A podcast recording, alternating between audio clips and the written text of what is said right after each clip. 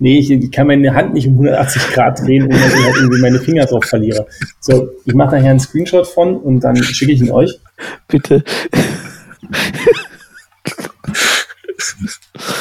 oh Gott, wir lachen ja echt. Wir, wir also, lachen ja.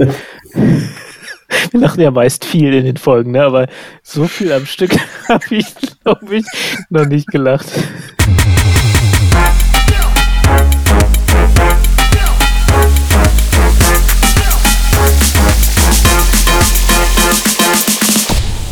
Willkommen zur 17. Folge vom Humanize Podcast. Bei mir sind André Neubauer, CTO bei Smava. Und Sebastian Heidemeyer zu Erben, Director Technology bei den Tonys. Und ich bin Andreas Wolf, CTO bei Pando.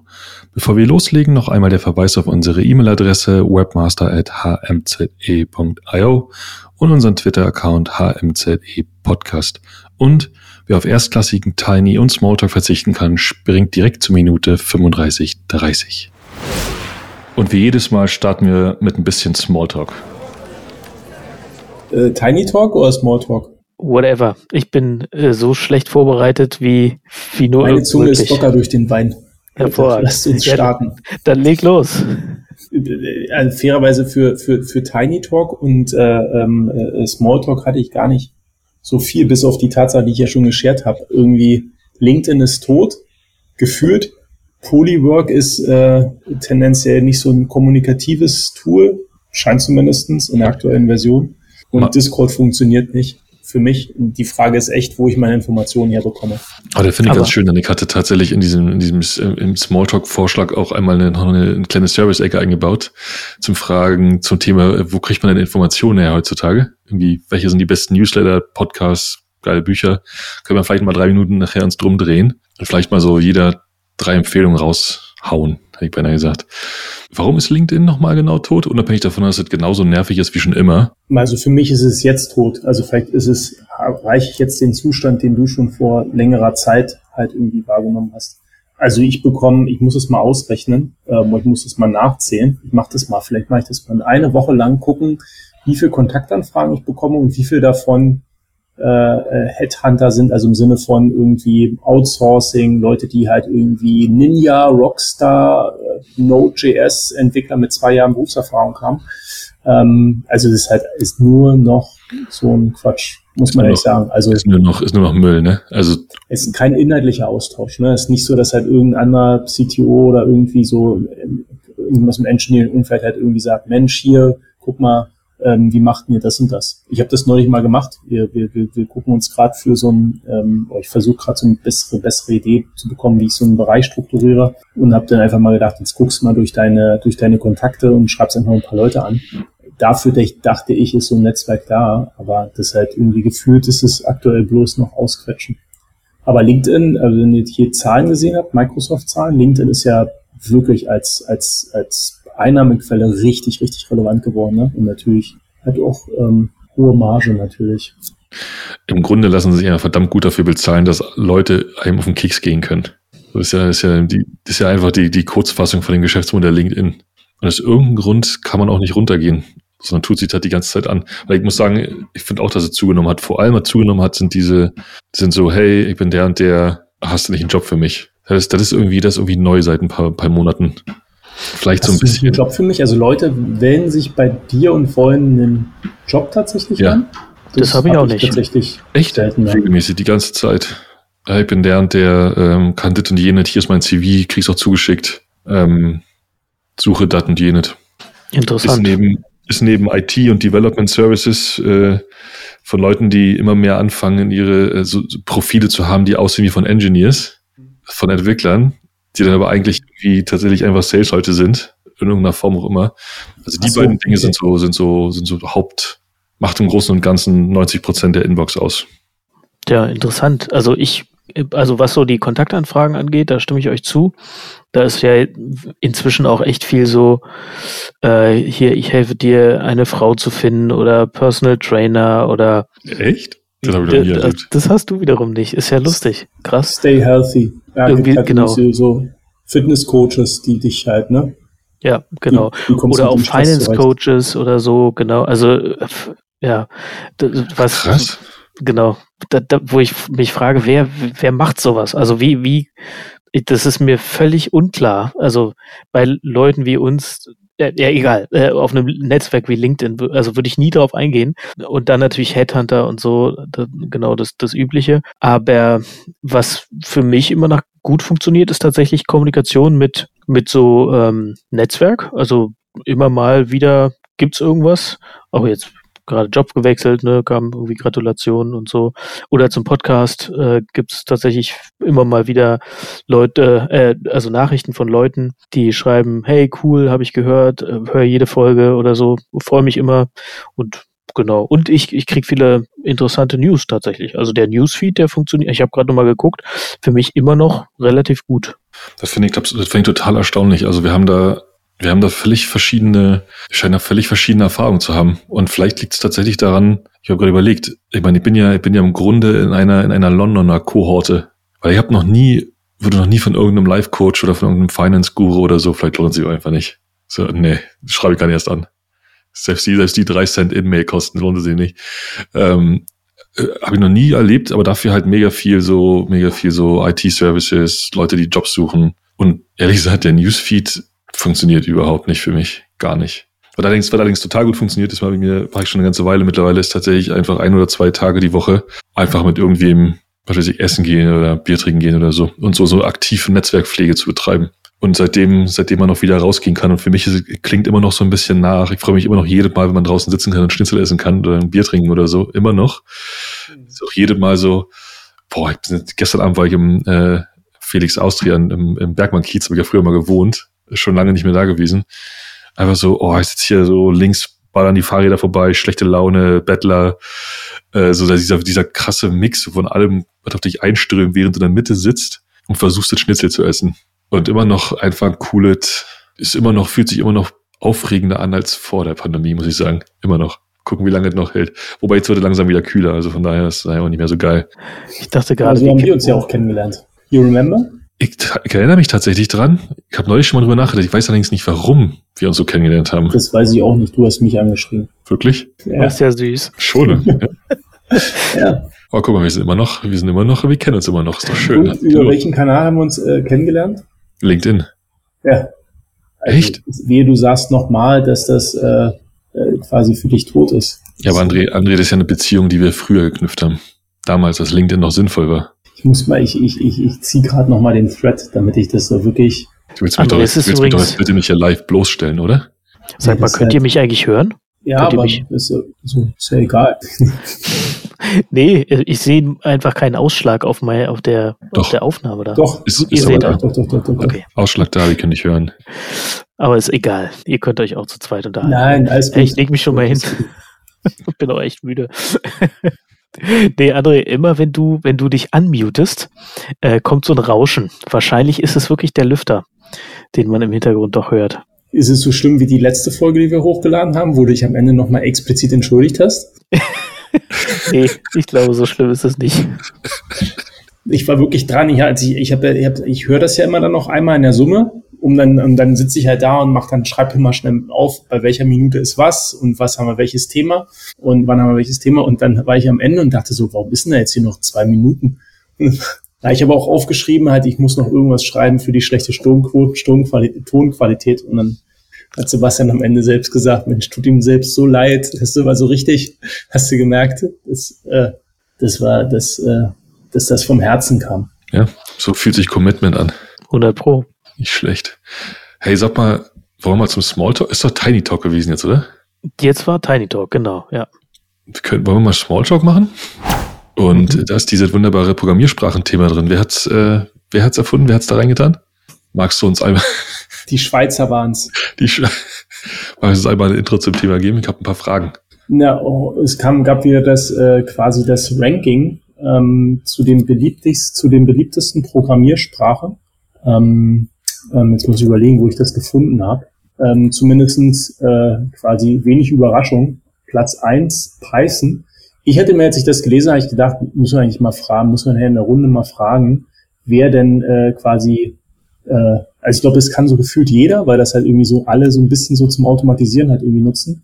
Ähm, glaube, aber Platz 1, 2, 3 haben sich tatsächlich nicht geändert. Ich glaube, Platz 2 war Java. Ich suche es gerade. Platz 3 nur noch PHP oder ist die Zeit vorbei? Ja, PHP, glaube ich, ist, wenn denn, äh, unter den, nee, ist nicht mal in den Top 10 gewesen. Aber lass mich gucken, ich habe es gefunden. Nee, ist nicht dabei. Aber dafür ist HTML auf Platz 9. Darüber müssen wir auch reden. Unbedingt. Wir müssen so, darüber also, reden, dass irgendwer HTML als Programmiersprache ansieht. Ja, genau. Genau das. Also Platz 1 Python, Java, C, C++, JavaScript, C Sharp, R, Go, HTML, Swift. C ist auf Platz 3. Embedded. Was meinst du? IoT for the win oder wie sagt man? Und das ist dieses IEEE Language Ranking. Es gibt doch noch diesen anderen Tobe Indikator, Tiobe, Tobe? Hm, Tiobe. Tiobe. Tiobe. Tiobe? Tiobe Index. Gut, ist ein aber. verletzend, dass meine Lieblingssprachen nie auf den ersten fünf Plätzen sind. Äh, welche wäre es denn? Go? Weiß nicht. Go. Ruby? Ruby. Rust. Ah, ja. Dart seit neuestem. Und ehrlich gesagt, jetzt muss ich mal, jetzt muss ich mal eine Lanze brechen. Ich finde eigentlich JavaScript, JavaScript auch ganz geil. Ich finde nur, man hat der Sprache yes. zu viel angetan in den letzten Jahren. Das originale JavaScript ist eigentlich geil. Wenn ich an JavaScript denke, dann denke ich an irgendwelche ähm, Animationen auf Webseiten, wo halt Feuer flackert. Ja, das ist. Also, gerade kennt ihr nicht halt irgendwie noch lange, lange Zeit vor jQuery irgendwelche so komischen Java Java, äh, JavaScript-Plugins, die man auf der Webseite eingebunden hat. Ich sag jetzt mal. Die Java-Plugins meinst du? Weißt das waren Applets. Das waren ja, Applets. Applets, boah, das war, Leute, jetzt ei, ist das ei, jetzt ei. eine Zeitreise. Könnten wir, könnten wir später in der Aufnahme hier so ein Ring-Ring haben und einfach, dass wir die, die Telefon aus der Vergangenheit einmal äh, symbolisieren können? Stimmt, das war vor Smartphone-Zeit, ne, mit den Applets. Ja, das war ja der, der heiße Fight, den Java damals äh, knapp gegen äh, Flash verloren hat, glaube ich. Ne? Könnt ihr euch an Flash noch erinnern? Natürlich. Oh, Flash war ja, war ja, war ja bis da, war ja relativ präsent, bis dann Apple entschieden hat, dass es vorbei ist mit Flash. Ne? War halt relativ schnell, relativ schnell vorbei, ne? Hm. Ich habe äh, Tiobe Programming Community Index geguckt. Ähm, total faszinierend. Müssen wir, ähm, können wir ja auch in die Shownotes packen. Ähm, wusste ich nicht, also wir müssen mal gucken, wie das halt berechnet wird, aber die sind in, in 2020 von einem Index, der lag bei, na sagen wir mal so kurz vor der 18, gefallen auf einen Index, der ist jetzt knapp über 10 und haben damit gegen äh, C, äh, ja, gegen C verloren. Also da ist die Reihenfolge C, Java, Python und damit genau Top 3 ist gedreht ähm, zu dem IEEE äh, Program Ranking. Das ist Python, Java, C. So, das wäre die Intro und jetzt du. Ähm, schöne Intro. Mich hat tatsächlich, mich hat tatsächlich interessiert, weil wir haben ja noch nie, wir haben ja immer, wir haben ja immer wieder über Sprachen gesprochen, aber meine, meine Liste ist ja jetzt schon raus. Ich wollte einfach mal wissen, äh, wie sieht es denn bei euch aus? Mal unabhängig von äh, Programmiersprachen, die man so benutzen muss, darf, muss, welche Wort auch mal ihr äh, dafür sehen wollt, aber welche sind denn eure, eure Favorites? Nicht aus dem professionellen Umfeld unbedingt, sondern so, falls ihr also, programmiert natürlich. Ganz klar auf Nummer eins äh, Visual Basic. Dann äh, Ball Pascal. ähm, nee, also äh, habe ich ja, glaube ich, schon mal erwähnt. Ne? Wenn ich jetzt irgendwas mache, so als Pet-Project, dann ist es eigentlich gerade tatsächlich JavaScript oder eher TypeScript, fairerweise, weil ich das schon irgendwie besser finde, Types zu haben. Dart finde ich auch super cool. So, das, ja, also würde ich, habe ich leider noch nicht so richtig geschafft, mal ein Projekt mitzumachen, aber würde ich mir, glaube ich, als nächstes vornehmen. Und aber wahrscheinlich auch am, am, sagen wir mal, eloquentesten drücke ich mich wahrscheinlich immer noch in Java aus. Das muss ja nicht unangenehm sein. am eloquentesten drücke ich mich in Java aus. Geil. Ey. Und was mit so, keine Ahnung, Alexia oder, oder einer von denen? Nö. Nee, also für mich ist es tatsächlich schon Python. Ähm, also einfach, weil es sich halt, kannst du massiv schnell halt irgendwelche Sachen automatisieren halt. Ähm, ich habe gerade Wake das letzte Mal Java geschrieben und das ist schon echt lange her. Das ist schon echt lange her. Ich glaube, ich würde auch, also der Einstieg ist ja dann mal schnell. Ich glaube bloß, dass die Sprache sich selbst auch weiterentwickelt. Also du hast, glaube, man verlernt halt eher ähm, so, also quasi Frameworks, da verliert man den Anschluss, ne? Also quasi Productivity-Sache. Das ist halt irgendwie die Public äh, Static Void Main, ja, das kriegst du halt irgendwie hin. Aber äh, was ist denn, macht man immer noch Spring Cloud? Also quasi als so Spring Boot Ansatz? Oder gibt es da irgendwas Besseres schon? Äh, das wüsste ich jetzt nicht. Aber was ich viel mache, eigentlich mehr als Programmiersprachen, ist mir Frameworks angucken. Also so dann Next, Also Next.js und so eine, so eine Sachen oder halt jetzt eben halt Versal, aber immer aus einem beruflichen Kontext, weil du denkst, okay, das willst du verstehen, was, was sind die Konzepte. Aber Java, sehr weit weg, ehrlich. Aber warum machst du das? Nochmal ganz kurz zu den Frameworks. Ist das so eine, ist das so eine, will am Ball bleiben, will verstehen, falls das irgendjemand aufbringt? Oder nee, es wird aufgebracht und dann will ich es verstehen. Ach so, okay. Weil die Menge an Frameworks da draußen ist so groß, als dass du das halt einfach so. Nee, ähm, deswegen, deswegen frage ich. Also du hättest ja auch sagen können, nee, ich gehe proaktiv rein und äh, sitze abends äh, jeden Abend anderthalb Stunden da und ziehe mir die neuesten Frameworks rein. Einfach nur, um immer so einen Schritt vorwärts vor allen zu sein. Nee, nee, nee. Also du liest viel und du hörst dann die Sachen, ne? Und dann hast du, dann hast hm. du schon eine Idee und hast halt auch eine Idee natürlich, wenn du halt schon mal diese ganzen ähm, Web-Frameworks, ähm, also die moderneren halt jetzt halt irgendwie ne, React View, da kennst du auch quasi irgendwie so eine, du, du kennst die Konzepte, du kennst die Probleme und dann ist halt natürlich der nächste ist dann halt einfach, okay, da geht's jetzt ein bisschen mehr darum. Das, glaube ich, geht ziemlich, ziemlich zügig. Ich würde aber eigentlich gerade was anderes sagen. Ist mir entfallen. Egal. Ich äh, wollte da aber nur zustimmen, also dass ich programmiere auch relativ wenig. Also immer, wenn meine Familie mal weg ist, dann nehme ich mir irgend so ein kleines Pet-Projekt vor und lerne da irgendwie eine neue Programmiersprache.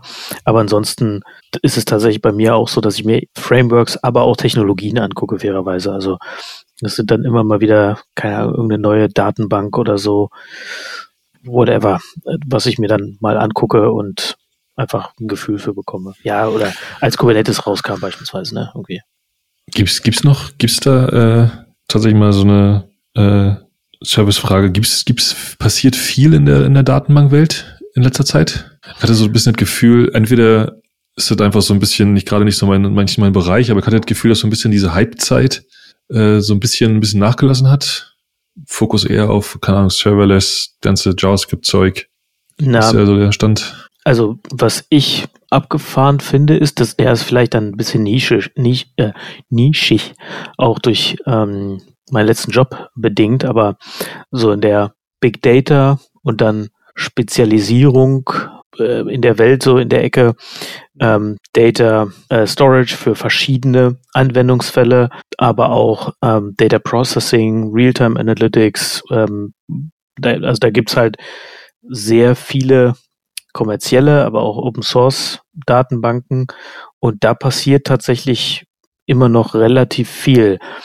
Jetzt habe ich neulich auch mal wieder, ich weiß, kriege ich gar nicht mehr zusammen, in welchem Kontext, aber nochmal so eine Datenbank entdeckt, wo, wo es irgendwie wieder hieß so, und das ist jetzt die schnellste so und so Datenbank, wo ich auch dachte, hm, das klang so nach relationaler Datenbank, wo ich auch dachte, hm, da ist doch eigentlich quasi das Rad schon erfunden, aber nee, nee, also es geht, geht weiter. Da kriege ich immer wieder neue Sachen mit, ja. Ich frage mich, ob der, ob der, äh, ich habe die Tage, und wenn ich die Tage sage, meine ich tatsächlich die letzten Monate, äh, irgendwie Zeit damit verbracht, viel Zeit damit verbracht, so, mit verschiedenen, manche Daten müssen äh, zum Beispiel in Deutschland gespeichert werden, manche Sachen müssen in London gespeichert oder in England ähm, während du gleichzeitig versuchst, so ein bisschen so diese, diese, diese Core, Core-Applikation irgendwo in einem Cluster zu haben.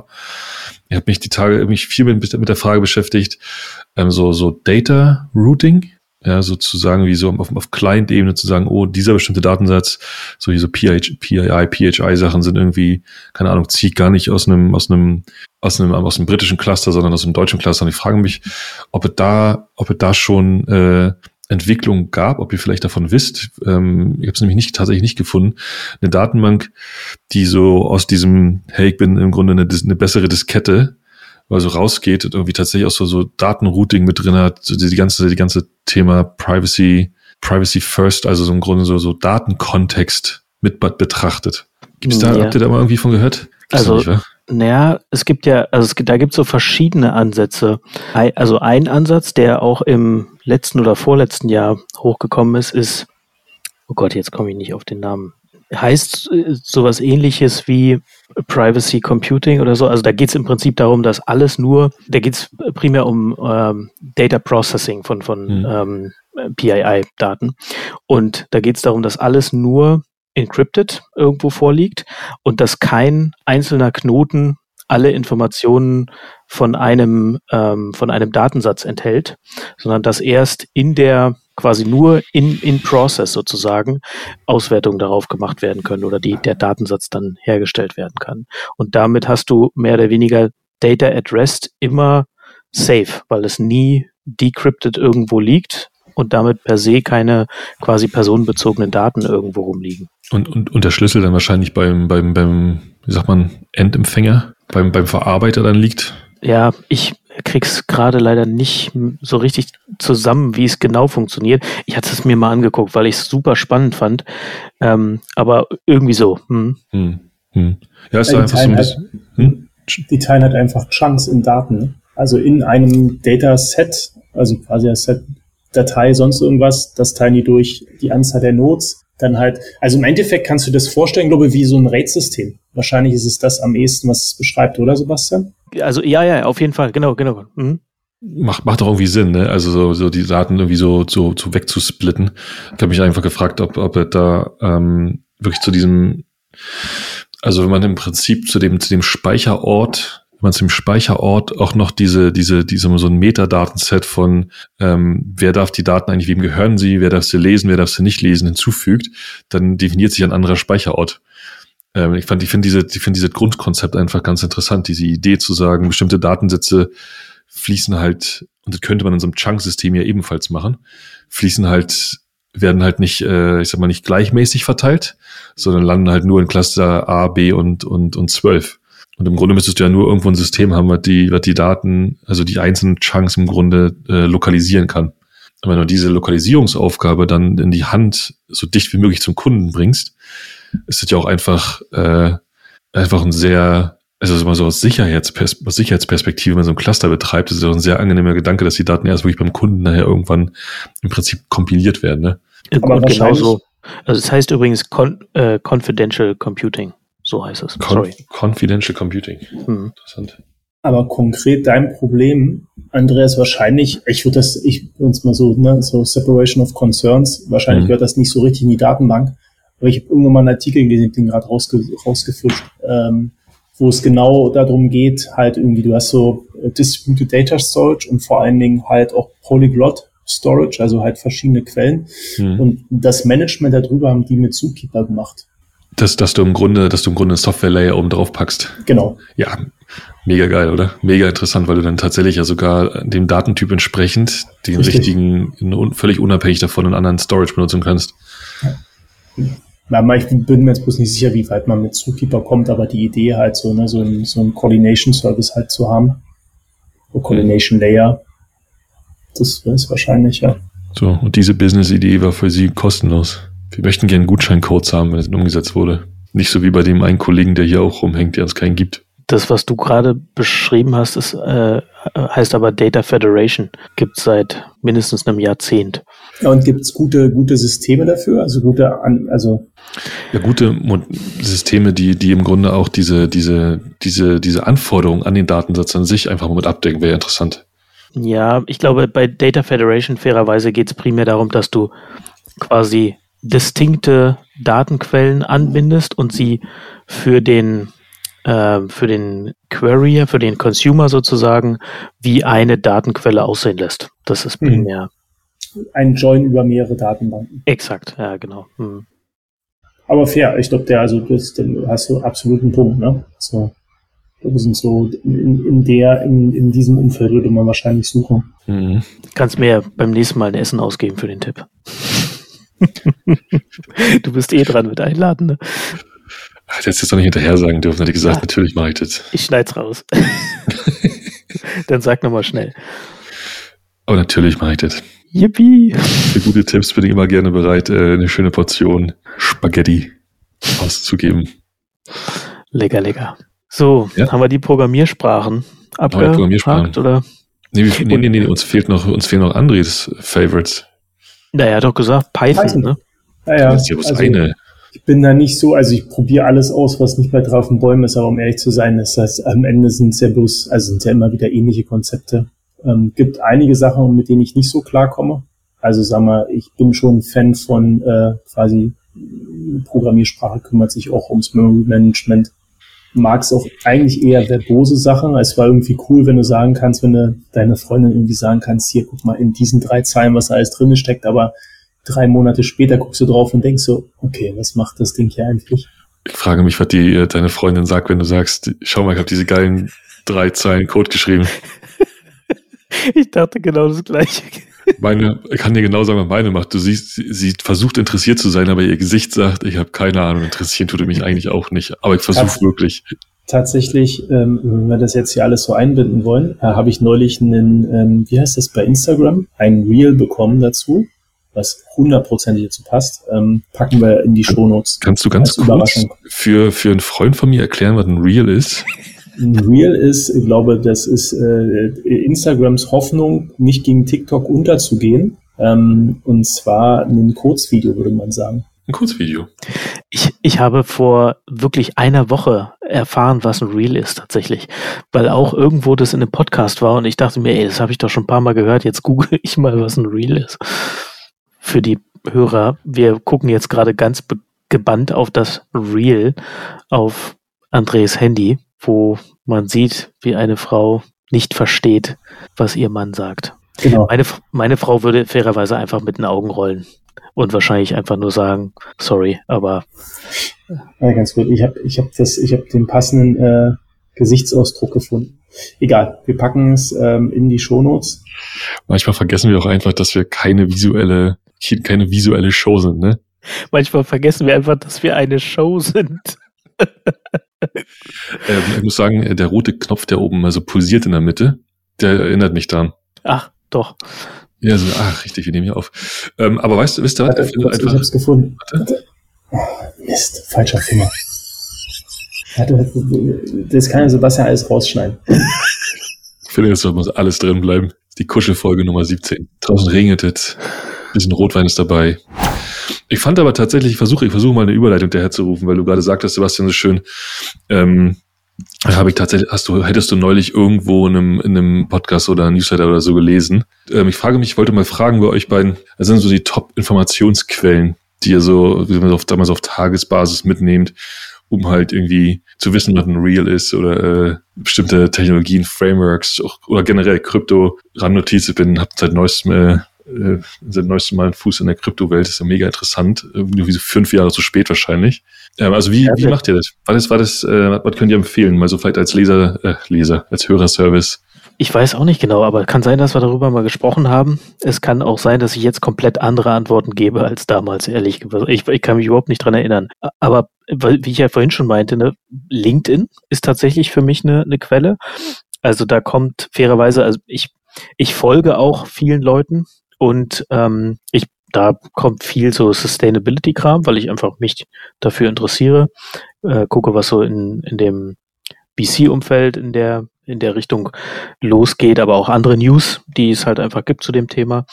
Dann Twitter, genau das Gleiche. Auch da inzwischen, also ich habe Twitter mal vor, weiß ich nicht, zehn Jahren oder so benutzt und da ist mein Feed komplett explodiert und ich war schlecht kuratiert und ich, habe es dann irgendwie Ewigkeiten nicht benutzt und habe es dann im letzten Jahr mal wieder angefangen und jetzt einen relativ gut kuratierten Tweet. Da ist, der ist aber fairerweise zunehmend äh, weniger tech-lastig oder arbeitslastig äh, geworden. Und dann ähm, tatsächlich der Discord ähm, von Doppelgänger. Also das sind so, sagen wir mal, Quellen, die ich regelmäßig, wo ich regelmäßig mal reingucke und wo ich das Gefühl habe, da, da gibt's guten, relevanten Content.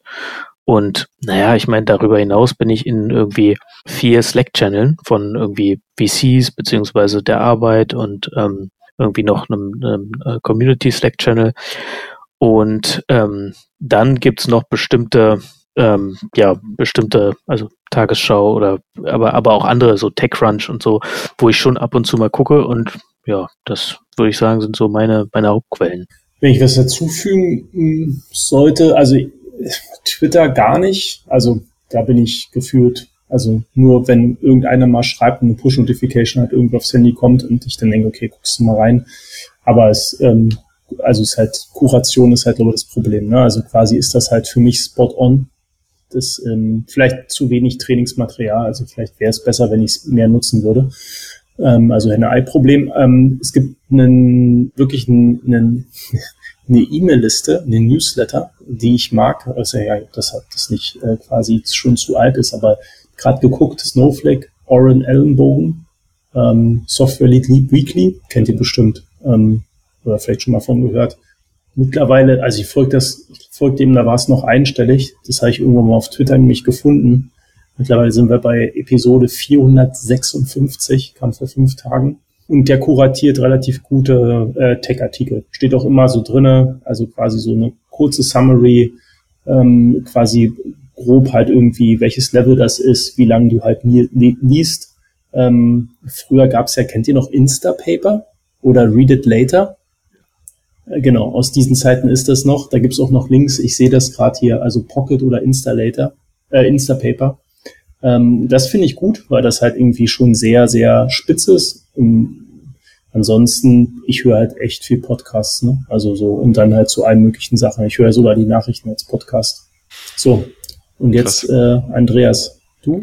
Ich bin tatsächlich äh, voll, ich habe mich wieder voll wegbewegt. Also ich bin voll wieder Richtung Klassik. Also viel Newsletter, ähm, besonders viel den Tech-Meme in der Zusammenfassung, beziehungsweise seit neuestem, also seit, neuestem, seit neuestem, wenn ich Zeit habe, habe mich, das ist mein absoluter Favorite äh, Politico, der Politico, Politico EU Newsletter morgens relativ lang. Man braucht wirklich ein bisschen Zeit, so 20, 25 Minuten mindestens, ihn zu lesen, weil er so einen extrem schlechten UX hat, dieser Newsletter. Also die, Schriftgrad, der Schriftgrad ist so mini, aber total interessant. Also ich finde es echt, äh, mir war nie bewusst, äh, wie interessant so im Grunde so politische, äh, europäische Politik sein kann. Also vor allem auch, was hinter, Bühne, hinter der Bühne passiert. Ansonsten seit neuesten mit ähm, Bloomberg und Wall Street Journal Abos da, da bin ich, äh, probiere mir aus, da sind passieren, also ich lese das echt gerne. Bin ein bisschen, ich habe keinen, noch nicht so richtig einen, wir hatten uns die Tage schon mal drüber unterhalten, so ich bin so ein bisschen, ein kleines bisschen ähm, frustriert mit der, mit der, mit der deutschen Presse, gerade so mit der Tech-Presse, zum Vergleich zu den, zu den, zu den Sachen, die, die Franzosen machen oder vor allem die Amerikaner irgendwie total hinterher, finde ich. Ja, also tatsächlich eher klassisch. Ähm, keine, keine gedruckte Zeitung mehr.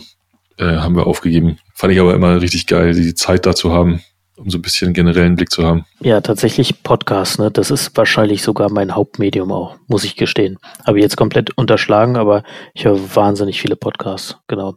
Und ich muss auch sagen, dass natürlich der amerikanische Content dann immer noch mal ein bisschen geiler ist als der deutsche. Also ich habe eine Zeit lang ähm, The Daily gehört von von der New York Times. Super gut, wahnsinnig guter Podcast höre ich jetzt nicht mehr so. Ich muss aber sagen, ich finde die Lage gut als Podcast, also Politik-Podcast hier in Deutschland. Das machen die wirklich gut. Lage der Nation heißt er, ne? Genau, okay. die Lage der Nation. Hm. Und aber auch immer wieder gerne amerikanischen Content. Das ist immer interessant. Also A, der Blick über den Tellerrand, dann B, deren Perspektive und die Art und Weise, wie die das aufziehen, ist schon cool. Finde ich auch dieses ganze Thema, dieses ganze Thema, vielleicht liegt es auch daran, also äh, dieses ganze Thema so Smart Brevity, diese, diese, diese, diese moderneren Formate, ähm, wird so ein bisschen, so ein bisschen unterteilt ist nach, was geht es, was bedeutet es, und dann und nu und so zwischen den Zeilen, also diese, die, den Content so aufzusplitten und dann so in wenigen Zeilen nochmal aufzubereiten, finde ich einfach, liest sich einfach großartig und ist einfach ein total interessantes, ähm, was soll ich jetzt sagen, Informationsformat knapp auf den Punkt und verbreitet sich ja auch, er kommt ja von Axios, ne? Von, von Axios, verbreitet sich ja ähm, rasend. Axios übrigens, äh, die Gerüchteküche sagt, dass äh, Springer Axios kaufen will. Aber ob das noch, ob das noch warm ist, weiß ich nicht. Das hoffentlich nicht. Gucken, was da passiert. Insiderhandel. Brauchen wir jetzt einen Disclaimer?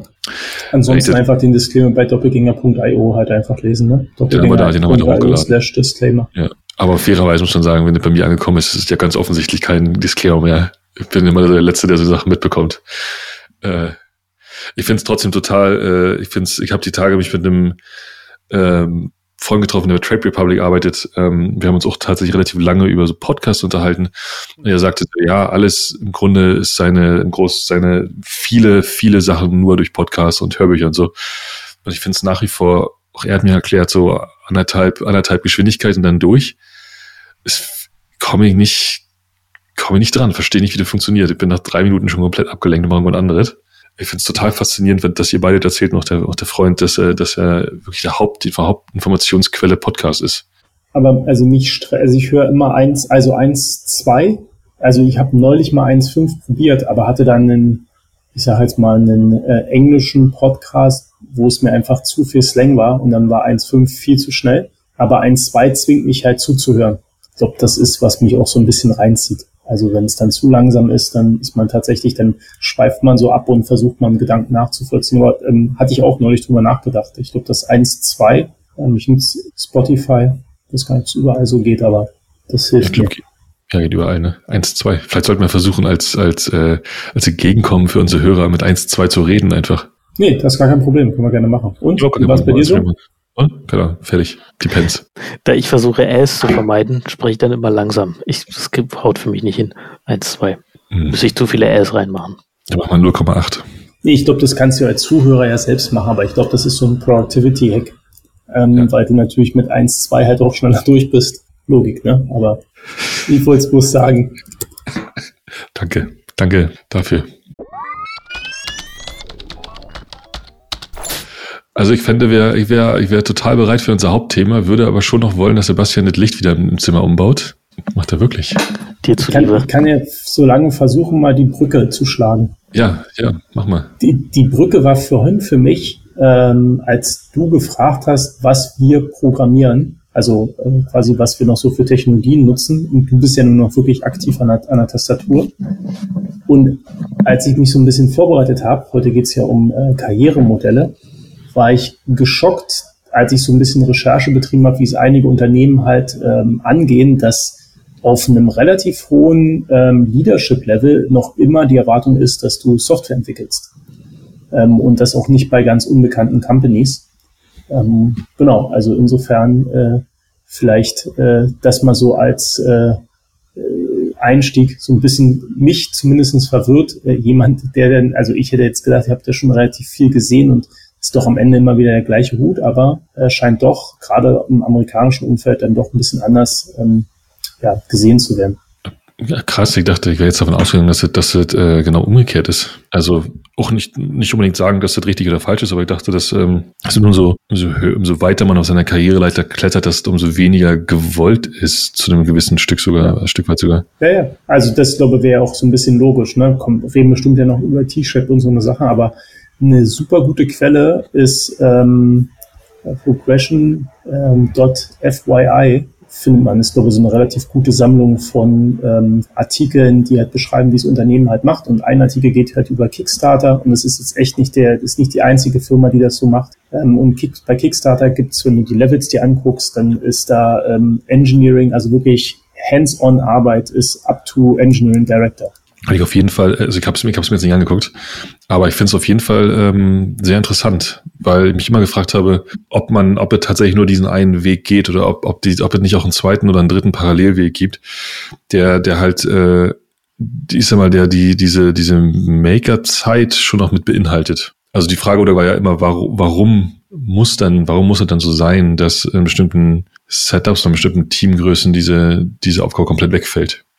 Ja, ich glaube, das Gute ist, dass sie wegfällt, ist halt, weil eigentlich eine Führungskraft äh, quasi nicht mehr so stark inhaltlich arbeiten sollte. Und wenn du diesen Trend halt folgst, dass du sagst halt eigentlich auf dem Level willst du auch noch Software Engineering ähm, in, wie soll ich sagen, Arbeit sehen, dann ähm, heizt es natürlich auch ein bisschen den Trend an, dass du natürlich den besten Softwareentwickler da nimmst. Und ich glaube, das ist tatsächlich ein Anti-Pattern. Ich glaube, die interessante Frage wäre, ähm, wie ist dann die Rolle sonst noch ausgestaltet? Jetzt mal gerade so ein Beispiel von, ich glaube, Kickstarter hast du gerade gesagt, ne? Wenn, wenn, wenn so hands-on bis zum, bis zum Level Director oder Head of oder so erwartet wird, wie genau ist da die restliche Aus, Ausstattung davon? Also welche Dinge gehören noch, noch dazu? Weil darauf könnte man, dann könnte man davon ja so ein bisschen schließen, wie ist denn das generelle Setup? Und du könntest ja, sagen wir mal, ganz hypothetisch hingehen und sagen, ähm, strukturelle Verantwortung liegt vielleicht gar nicht bei der Person, sondern bei einem angeschlossenen Team oder so. Ja. Also mal ganz hypothetisch betrachtet, ich weiß die jetzt auch nicht. Er ist jetzt, äh, glaube ich, ein bisschen zu viel, um es vorzulesen, aber Link können wir in die Shownotes packen. Ähm, Kickstarter macht das relativ klassisch. Das werden wir bestimmt ja gleich nochmal ein bisschen ausführlicher drüber sprechen, aber du hast so die fachliche Seite mit dem Junior, dann ähm, Mid-Level, also quasi ohne, ohne, ohne, äh, ja, ohne quasi vor, also ohne Titel davor, also nicht Professional oder sowas. Dann gibt's den Senior, gibt's den Staff, dann gibt's den Principal. Darüber äh, quasi sei, oder nicht darüber, sondern seitlich gibt's den Engineering Manager, dann den Engineering Director und den CTO. Und bis hin zum Engineering Director, also eins dann CTO, ähm, steht halt als Aufgabe immer noch drin. Lass mich ganz kurz das halt raussuchen. Um, the engineering director is not generally expected to write code on a day-to-day basis. However, the engineering director have a strong technical background and spend some time, um, some of their time researching new technologies and staying abreast of trends in the tech industry.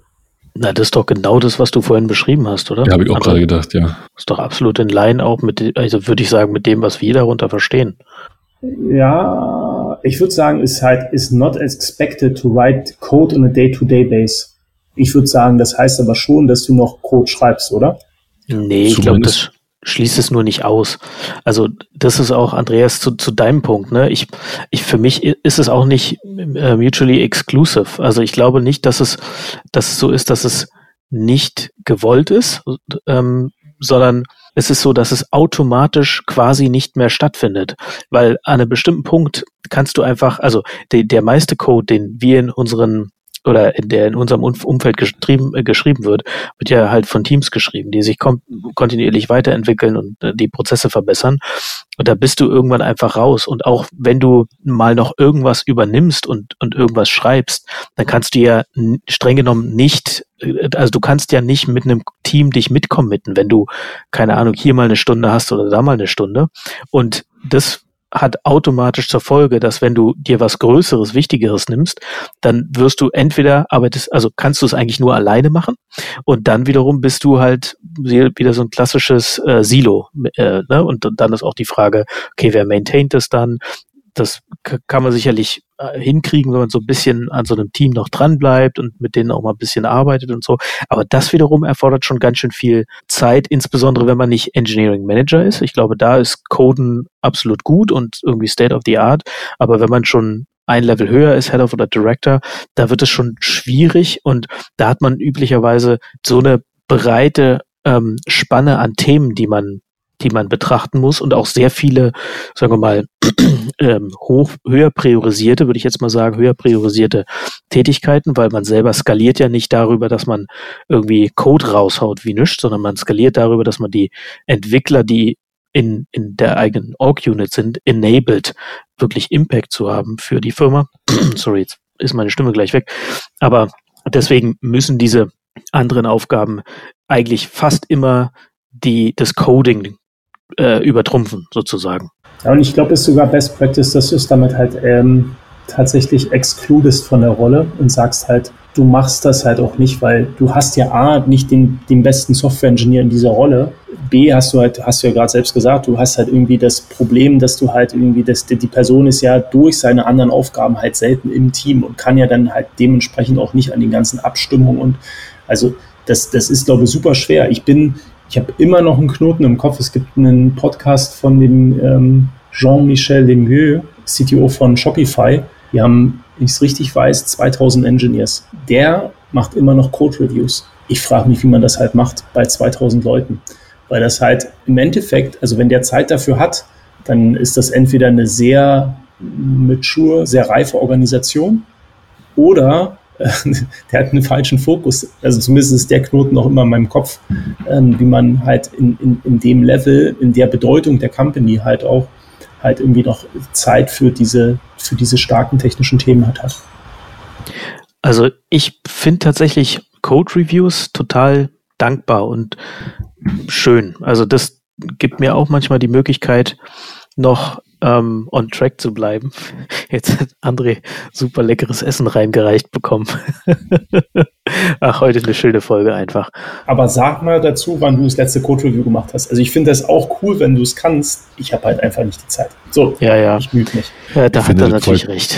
Ich finde, das folgt dem gleichen, der gleichen Argumentation wie, äh, wie A, du hast ja genau für so eine Aufgaben hochspezialisierte Leute an Bord, denen du möglichst wenig auf den Keks gehst, dass sie sich möglichst viel konzentrieren können die sich dadurch, dass sie 100% beschäftigt sind in dem Thema, sich auch viel, viel schneller weiter, also viel progressiver weiterentwickeln können, als das jeder andere kann. Also ehrlich gesagt, ich weiß nicht genau, was der Shopify-Dude macht, aber kann mir nicht vorstellen, dass diese Code-Reviews, dass, dass er der Richtige ist, für so eine Code-Reviews zu machen. A, es kann halt einfach nur eine geile Story sein, die sich cool erzählt. B, kann halt einfach nur bedeuten, dass er irgendwie mitliest. Und C, kann halt einfach sein, dass er keine guten Code-Reviews sind. 100 Pro, ne? Also absolut stimme ich dir auch zu. Was, was ich also sagen wir mal, es gibt ja den Zustand, den man sich wünscht, ne, wo man so Spezialisten hat, die irgendwie gut im Code stehen, die alle ähm, das System mega gut verstehen. Dieser Zustand ist aber meist nur temporär ne? und man, man zwischendurch oder bis man da hinkommt, braucht man halt eine Weile und auch zwischendurch sind dann wieder Rollen vakant, man stellt neue Leute ein und und was ich glaube, bei dem, der hat das System ja mitentwickelt, dass, dass der halt da dann schon auch mal ein Auge drauf hat. Ne? Und ich glaube, oder keine Ahnung, ne, aber Vermutung ist, dass er wirklich auch mal dann guckt, okay, was für Code kommt denn da eigentlich raus? Und ist es so in Line mit den Prinzipien, weil in die Prinzipien, da mischt er sich ja sehr stark ein. Ne? Der hat einen relativ starken Make-Bias, sag ich mal, und auch einen relativ starken ähm, Microservices sind scheiße äh, Bias. Und und äh, mischt sich da auch ja, hat er ja auch gesagt, ne, immer wieder ein, wenn Leute mit den Microservices flausen äh, ins Unternehmen kommen und versuchen, das äh, weiterzutragen. Und von daher, ich, ich pack das alles so in, in einen Cluster, will es aber nicht werten. Also ich, ich mein, mein Style wäre es nicht und ich äh, finde es, da steckt auch ein bisschen oder es kann äh, ein bisschen Vertrauen ähm, äh, äh, fehl, fehlendes Vertrauen drin sein, aber ähm, ja, genau, äh, das sind meine Gedanken dazu. Also ich sag mal, kommt ein bisschen drauf an, ne? Also im Grunde ist es kann einfach nur eine Stilfrage sein. Weil ich glaube, ich glaube, zu Code-Reviews kann man, kann man ja noch ein bisschen was erzählen, noch ein bisschen was sagen. So, also ich glaube, zum einen ähm, ist ein guter Code-Review dauert richtig Zeit. Ja, also nicht, nicht, nicht bei so minimalen Sachen, aber bei schon leicht komplexeren Sachen braucht ein Code-Review einfach richtig Zeit. Und ein guter Code-Review, der, da musst du dich drauf fokussieren. Bei manchen musst du den, den Code auch auschecken, gucken, wie es funktioniert. Ne? Also das ist ja schon ein richtiges, ein richtiges Commitment. Auf der anderen Seite, also natürlich, äh, stimmt, wenn man drüber nachdenkt, ein, ein Code-Review ist halt auch so, ist halt so, was auch immer vorher passiert ist, ist halt so der finale Output. Und da dann kann man dann schon lesen, okay, welche Architektur, wie, wie ist mein Team drauf, wie ist die Architektur, welche Änderungen passieren denn eigentlich? ähm, ist die Kommunikation, die vorher, die ganze Planung, ist tatsächlich auch einfach das geworden, was wir besprochen haben. Ist im Grunde, als wenn du nicht am Ende in einem Auto sitzt und losfährst und guckst, aber doch fährt, so, ne? Also ob das Lenkrad auch rund ist. So, also äh, von daher ist, glaube ich schon, dass das eine ganz interessante, eine sehr effektive Informationsquelle einfach sein kann, wenn man so ein bisschen am Thema bleiben will, wenn man in der Lage sein will, mitzudiskutieren. Und ich bei 2000 Entwicklern ziemlich krass finde, aber hey, warum eigentlich auch nicht? Finde ich auch. Aber ich habe das Gefühl, ehrlich gesagt, wir driften ein bisschen ab. Wir beißen uns so an diesem einen Punkt fest. Ja. Und den, den finde ich ehrlich gesagt fast ein bisschen Nebenkriegsschauplatz. Ne? Also ich würde sagen, das ist nicht mutually exclusive. Ich glaube, im, für in meisten Kontexten ist es irgendwie einfach aus praktischen Erwäggründen nicht sinnvoll oder findet es irgendwann nicht mehr statt. Ne? Ähm, aber es ist ja auch nur ein, ein Teilaspekt. Und ähm, ich wollte tatsächlich auch mal irgendwie kurz als Einstieg irgendwie euch beide fragen, wie viele, wie viele von diesen Growth Frameworks oder Career Ladders ihr schon gebaut habt. Diese Frage ist, glaube ich, am ehesten, am allerliebsten direkt zum André durchreichen, denn ich habe tatsächlich äh, noch gar nicht wirklich bewusst, bewusst äh, so eine Systeme aufgesetzt. Ich bin immer so ein bisschen bei der Frage hängen geblieben, was passiert eigentlich nach dem, nach dem Senior? So bis jetzt, bis jetzt gut damit weggekommen, dass irgendwas passiert ist, ohne sich wirklich, wirklich einen strukturierten ähm, Plan machen zu müssen. Ich glaube, bei, ich glaube, im anderen sieht das schon ein bisschen anders aus. Äh, ja, vielleicht, ich glaube, Growth Framework beginnt ja ganz, ganz am Anfang. Also können wir ja gleich nochmal so ein bisschen reden. Ich hätte, ich würde sagen, ich habe das bei Immobilien Scout haben wir das versucht weiter zu, entwickeln, würde ich aber auch behaupten, dass ich da relativ, ähm, sagen wir nicht außen vor, aber jetzt nicht der aktive Contributor war. Ähm, bei ähm, bei der Post, da haben wir das äh, großes, großes Lächeln im Gesicht. Da haben wir das halt wirklich aus dem Boden gestampft, weil ähm, die Post schon eher sonst in Sachbearbeiter und Kategorien denkt. Also das äh, quasi, da gab es kein Äquivalent zu. Und haben uns viel Gedanken gemacht Und halt auch einige Sachen haben wir echt Lehrgeld bezahlt und wir gesagt haben, okay, wir wollen halt keine Teamleiter haben, sondern das ist halt alles Overhead, wir wollen keine QA, wir wollen keine Architekten, ne? das muss alles aus dem Team kommen. Man wird halt ein bisschen gelernt. Ähm, und dann äh, bei Specs und bei Smava ist das, glaube ich, ist, glaube ich, ist Teil deiner Arbeit und entweder findest du was Gutes vor, was du halt weiterentwickeln kannst, oder du musst halt irgendwie nochmal einen Schritt zurückgehen und das halt weiterentwickeln. Also, was würde ich sagen? Dreimal? Viermal? Mhm, würde ich, würde ich sagen, bei mir auch. Also Scout ähm, habe ich mitgemacht, sehr aktiv damals. Bei Go Euro habe ich, äh, oder bei Scout sogar mehrere Male, fairerweise. Äh, dann bei Go Euro habe ich das auch einmal mit ähm, den anderen Tech Directors komplett neu aus dem Boden gestampft. Ähm, bei Door-to-Door -Door haben wir es nochmal gemacht. Und ähm, genau dann so Ansätze, nicht, nicht komplett durchdekliniert, aber Ansätze auch bei, bei Cross Engage. Und jetzt die, die Folgefrage, wie oft war es dann so, dass du voll zufrieden warst, André? Mm, ich würde sagen, also voll zufrieden. Na, voll zufrieden ist man nie. Äh, ich glaube, mein Learning ist halt immer, dass Theorie und Praxis halt äh, halt abweichen. Und jetzt kommen wir halt irgendwie, das ist jetzt fünf Euro fürs äh, Phrasenschwein. Am Ende, also woran liegt's? Das sind halt immer die Leute, mit denen man zusammenarbeitet und du lernst dann halt immer, dass halt Technologie am Ende People Business ist. Und mal, mal passt die Idee und mal passt sie halt nicht. Also will heißen, wenn du die richtigen Leute hirest, dann kann jedes Modell funktionieren. Ähm, aber meistens ähm, äh, quasi ist es, also Leute verändern sich ähm, oder du hast es nicht gut genug erklärt oder du hast halt Leute schon in der Organisation und da alle unter einen Hut zu bringen mit einem statischen Modell sehr, sehr, sehr, sehr schwer. Ich weiß nicht, so, wie du es siehst. Folge zu Ende. Darauf wollte ich ehrlich gesagt hinaus. So. Also das, ich finde es tatsächlich unfassbar schwer. Ne? Ich habe da unheimlich viel äh, Gehirnschmalz reingesteckt und über Monate lang mit den Directors gearbeitet. Wir haben äh, wie alle möglichen Ressourcen gewälzt und haben uns unser passgenaues, perfektes Modell basierend auf Dryfus, ne, wenn du dir die ganzen Modelle anguckst, sie sind ja irgendwie alle auf Dryfus äh, basierend so ein bisschen äh, mit dem mit dem ganzen Input, den man so hat von den ganzen Career Letter Diskussionen und am Ende ist es immer, du hast halt so ein bisschen so ein, so ein, versuchst immer so eine Balance hinzukriegen. Oder nee, inzwischen bin ich resigniert und sage, ich versuche so eine Balance hinzukriegen zwischen Struktur zur Orientierung auf der einen Seite, so ähm, für die für die ähm, Entwickler, ne, dass sie irgendwie ungefähr wissen, was was sie machen müssen oder leisten müssen, damit sie so eine, eine Richtschnur haben. Äh, auch Fairness, ne? man will jetzt nicht irgendwie nach Nasenfaktor irgendwie Promotions vergeben oder so, sondern soll schon auch fair sein, ne? Aber auf der anderen Seite hast du halt auch das Problem, dass du, wenn du es zu detailliert machst, dann hast du eben ein sehr kleinteiliges Framework in einem, in einem komplexen, vor allem sich verändernden Umfeld. Ne? Also André hat schon gesagt, irgendwie die die Leute ändern sich tatsächlich, weil einfach Leute gehen und neue Leute reinkommen. Ähm, das, das verändert den, sagen wir mal, die, die Rahmenbedingungen deutlich. Dann ähm, auch die, die Arbeit verändert sich. Ne? Wenn, wenn, die, wenn die das nicht tun würde, würden wir auch was falsch machen irgendwie. Also die Frameworks, mit denen wir zu tun haben, das, was wir zu tun haben, auch das Business verändert sich. Und je, also es ist immer so eine Balance zwischen möglichst flexibel das Ganze gestalten und, und Freiraum mhm. bieten, den man ausgestalten kann, ähm, äh, und halt äh, also quasi genug Struktur geben, gleichzeitig, damit Leute auch irgendwas haben, woran sie sich orientieren können. Und das finde ich, ehrlich gesagt, genau, ist, ähm, also perfekt ist es nie. Ähm, man kann es, glaube ich, temporär gut hinkriegen. Und man muss aber, glaube ich, dann auch fortwährend dran arbeiten und das irgendwie weiterentwickeln. Wie, wie wichtig ist Vorhersagbarkeit in so einem Modell?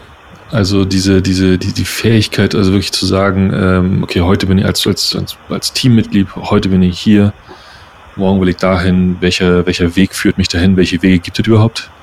Na, ich glaube, das ist so eine Kern, Kernkomponente davon. Ne?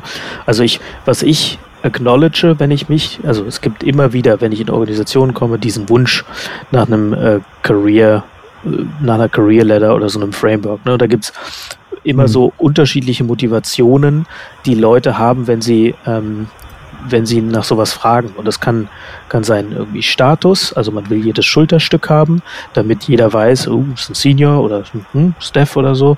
Ähm, Weiterentwicklung, ähm, also ja. das ist ja für manche Leute im Kopf synonym mit Weiterentwicklung, dass man natürlich in die Breite gehen kann oder sich auch mit dem, was man tut, einfach so weiterentwickeln kann. Das ist also wichtig, aber äh, also für viele Leute ist es halt auch synonym damit. Ne? Äh, Geld hängt oft damit zusammen und also auch alles relevante Punkte. Ne?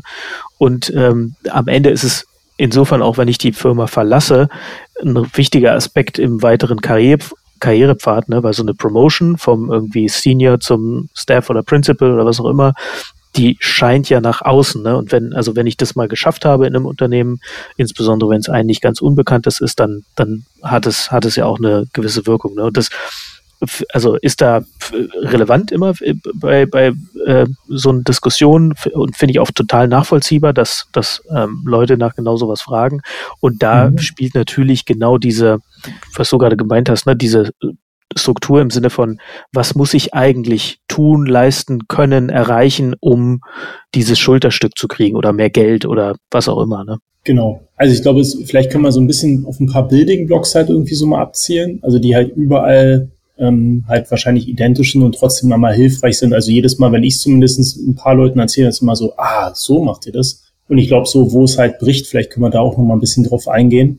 Ansonsten, glaube ich, ist das so, mein Learning sind übrigens zwei Sachen. Das ist einmal, du musst das halt, äh, äh, wie soll ich sagen, definieren für die Leute, aber du musst das halt vor allen Dingen halt auch die Möglichkeiten in der Organisation schaffen.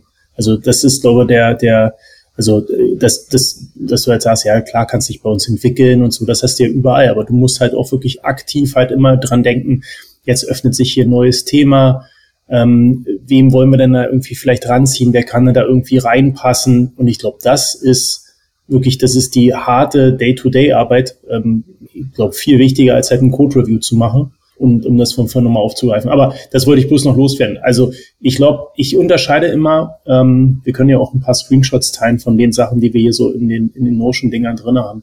Also ich unterteile immer äh, in, in zwei, in, in, in zwei Bereiche. Ist einmal so eher der technische Fokus und dann halt irgendwie so eher das äh, Thema Leadership, wobei ich mir da irgendwie angewohnt, angewöhnt habe, halt eher zu sagen, ist ein, ein Functional, also eher ein ähm, ja, ein äh, lateraler vielleicht, ein lateraler Fokus. Und technisch geht's halt immer los mit dem Junior. Ich bin, weiß nicht, ob es halt irgendwie cool ist zu sagen Mid-Level oder Professional oder ob man es einfach weglässt, aber dann gibt's halt irgendwie etwas, was quasi vielleicht keinen ähm, Präambel halt irgendwie hat. Dann gibt's den Senior und dann gibt's, glaube mannigfaltige Ausprägungen, die ich da schon gesehen habe. So ein wenn, wenn du in äh, so eher die US-amerikanischen Sachen halt siehst, dann bist du halt eher bei einem Staff-Engineer.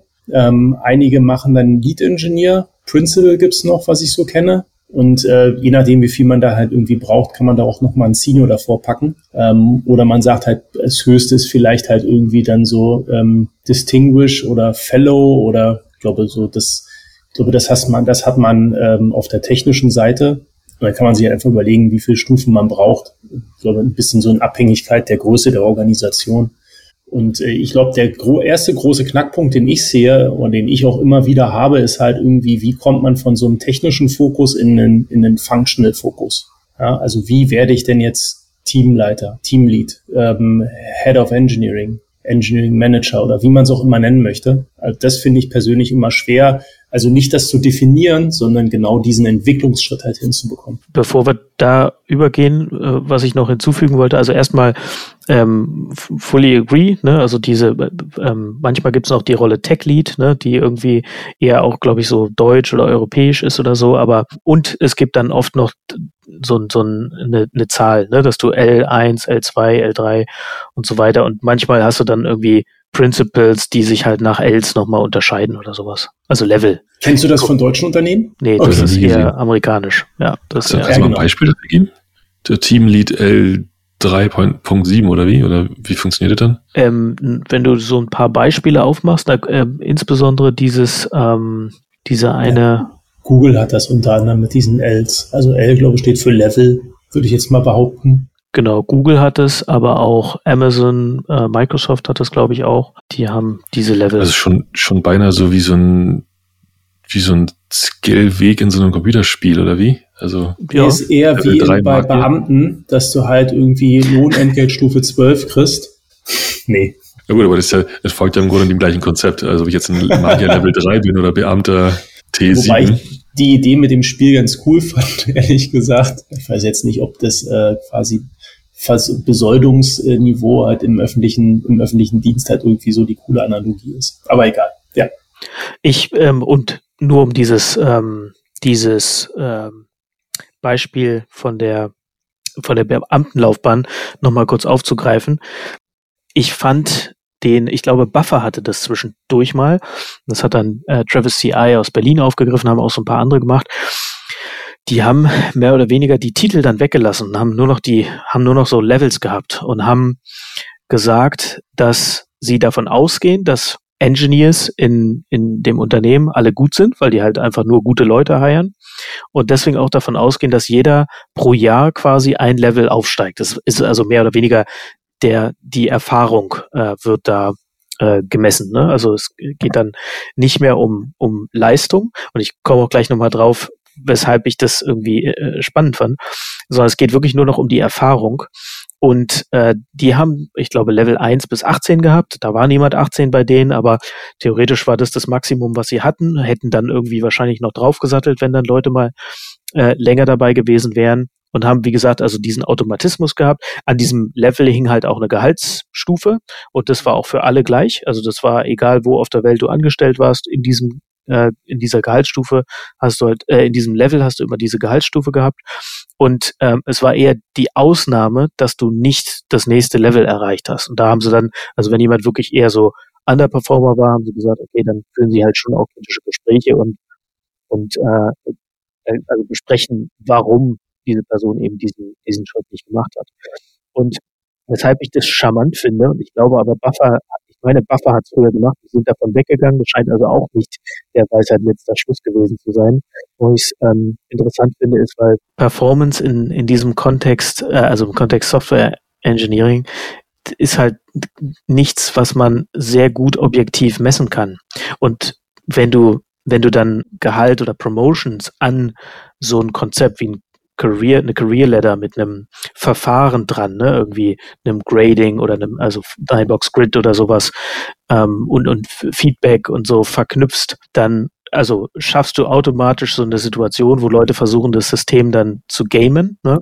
Und dass die cleversten, die schaffen es dann meistens auch, das, also einfach im Rahmen des Systems alle Boxen zu ticken, um dann schneller Promotions zu kriegen oder halt äh, Gehaltserhöhungen.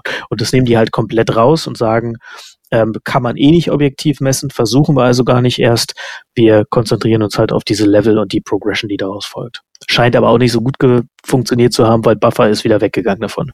Ist auch, finde ich ehrlich gesagt doch eher, also es, es hat natürlich seine, es ist tatsächlich charmant, aber irgendwie hat es natürlich auch ein paar Schwachstellen. Ne? Also zum einen ist nun mal nicht, sind nun mal nicht alle Leute gleich gut es ist einfach so, manche entwickeln sich, man, der manch einer entwickelt sich einfach schneller, hat eine gute Zeit, passt das Thema besser, hat eine höhere Task Maturity Level, keine Ahnung, ist einfach besser als ein anderer. Und du hast natürlich die, die, die Wichtigkeit des Hirings und der, der, der, des, des, der Weiterentwicklung ist natürlich so was von zentral. Ne? Also wenn du dann einen, Millim, einen Millimeter, Millimeter Fehler machst, bricht das gesamte System weg. Finde ich schon krass, muss ich sagen. Wir lernen jetzt zum ersten Mal kennen, dass äh, das, was Sebastian und ich eingangs gesagt haben, dass es halt kein perfektes System gibt. Du, du kannst es halt bloß so ein bisschen nivellieren oder halt irgendwie Schwerpunkte setzen oder halt gucken, was zu deiner Organisation, was zu deiner Kultur passt. Genau. Wir machen ähm, 360 Grad Feedbacks, ähm, um halt irgendwie so ein System Hacking halt auch ein bisschen zu vermeiden. Also da musst du halt bei vielen den Eindruck erzeugen und nicht nur bei einer Person. Das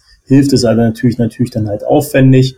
Da ist die Frage ist halt, wer sieht das halt alles, ähm, wie gut diese eine Person halt ist.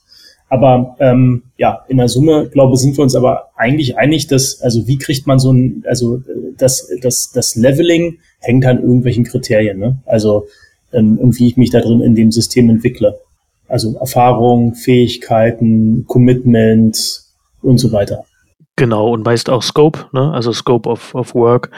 Ja, ähm, stimmt. Genau, ja. Aber es stimmt. ist meist so eine Sehr Kombination ne, aus ähm, der Fähigkeit, Dinge möglichst autonom voranzutreiben. Ne? Am Anfang mit Anleitung, dann einfache Dinge kann man komplett ohne Anleitung, dann kann man irgendwann komplexere Dinge ohne Anleitung und so weiter und dem, dem Scope, der eben damit auch einhergeht irgendwie. Das ist meistens inkludiert. Lass mich nochmal einen ganz kleinen, noch mal einen ganz kleinen Schwenk machen äh, zu einem, zu einer Sache, die André gerade gesagt hat, nämlich dieser, dieser Frage von den, den Platz zu schaffen, bewusst den Platz zu schaffen für jemanden, der sich weiterentwickeln kann. Also dafür zu sorgen, dass du, dass du im Unternehmen im Grunde ähm, Möglichkeiten schaffst für so eine Weiterentwicklung, für eine neue Rolle, für eine Rolle, die dann, die dann im Grunde jemand irgendwie neu aufnehmen kann.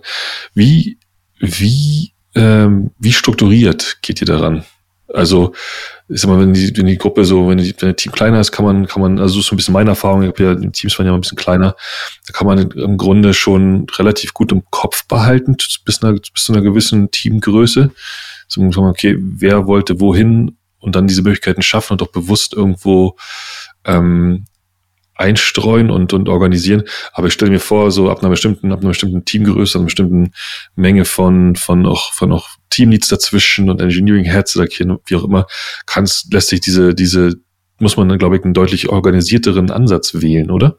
Der Ansatz heißt eigentlich bloß eher dokumentiert, shared, also so ist es zumindest bei uns. Ich glaube, das ist, ähm, ansonsten hast du erstmal grundsätzlich siehst du auch bei jetzt bei allen Entwicklungen oder bei dem Großteil der Entwicklungen sind es halt häufig gerade Ausentwicklungen. Ja? Also du bleibst halt in dem gleichen Team, du wirst halt einfach bloß besser, Scope of Work ändert sich. Das übrigens perfekte Terminus dafür, Sebastian.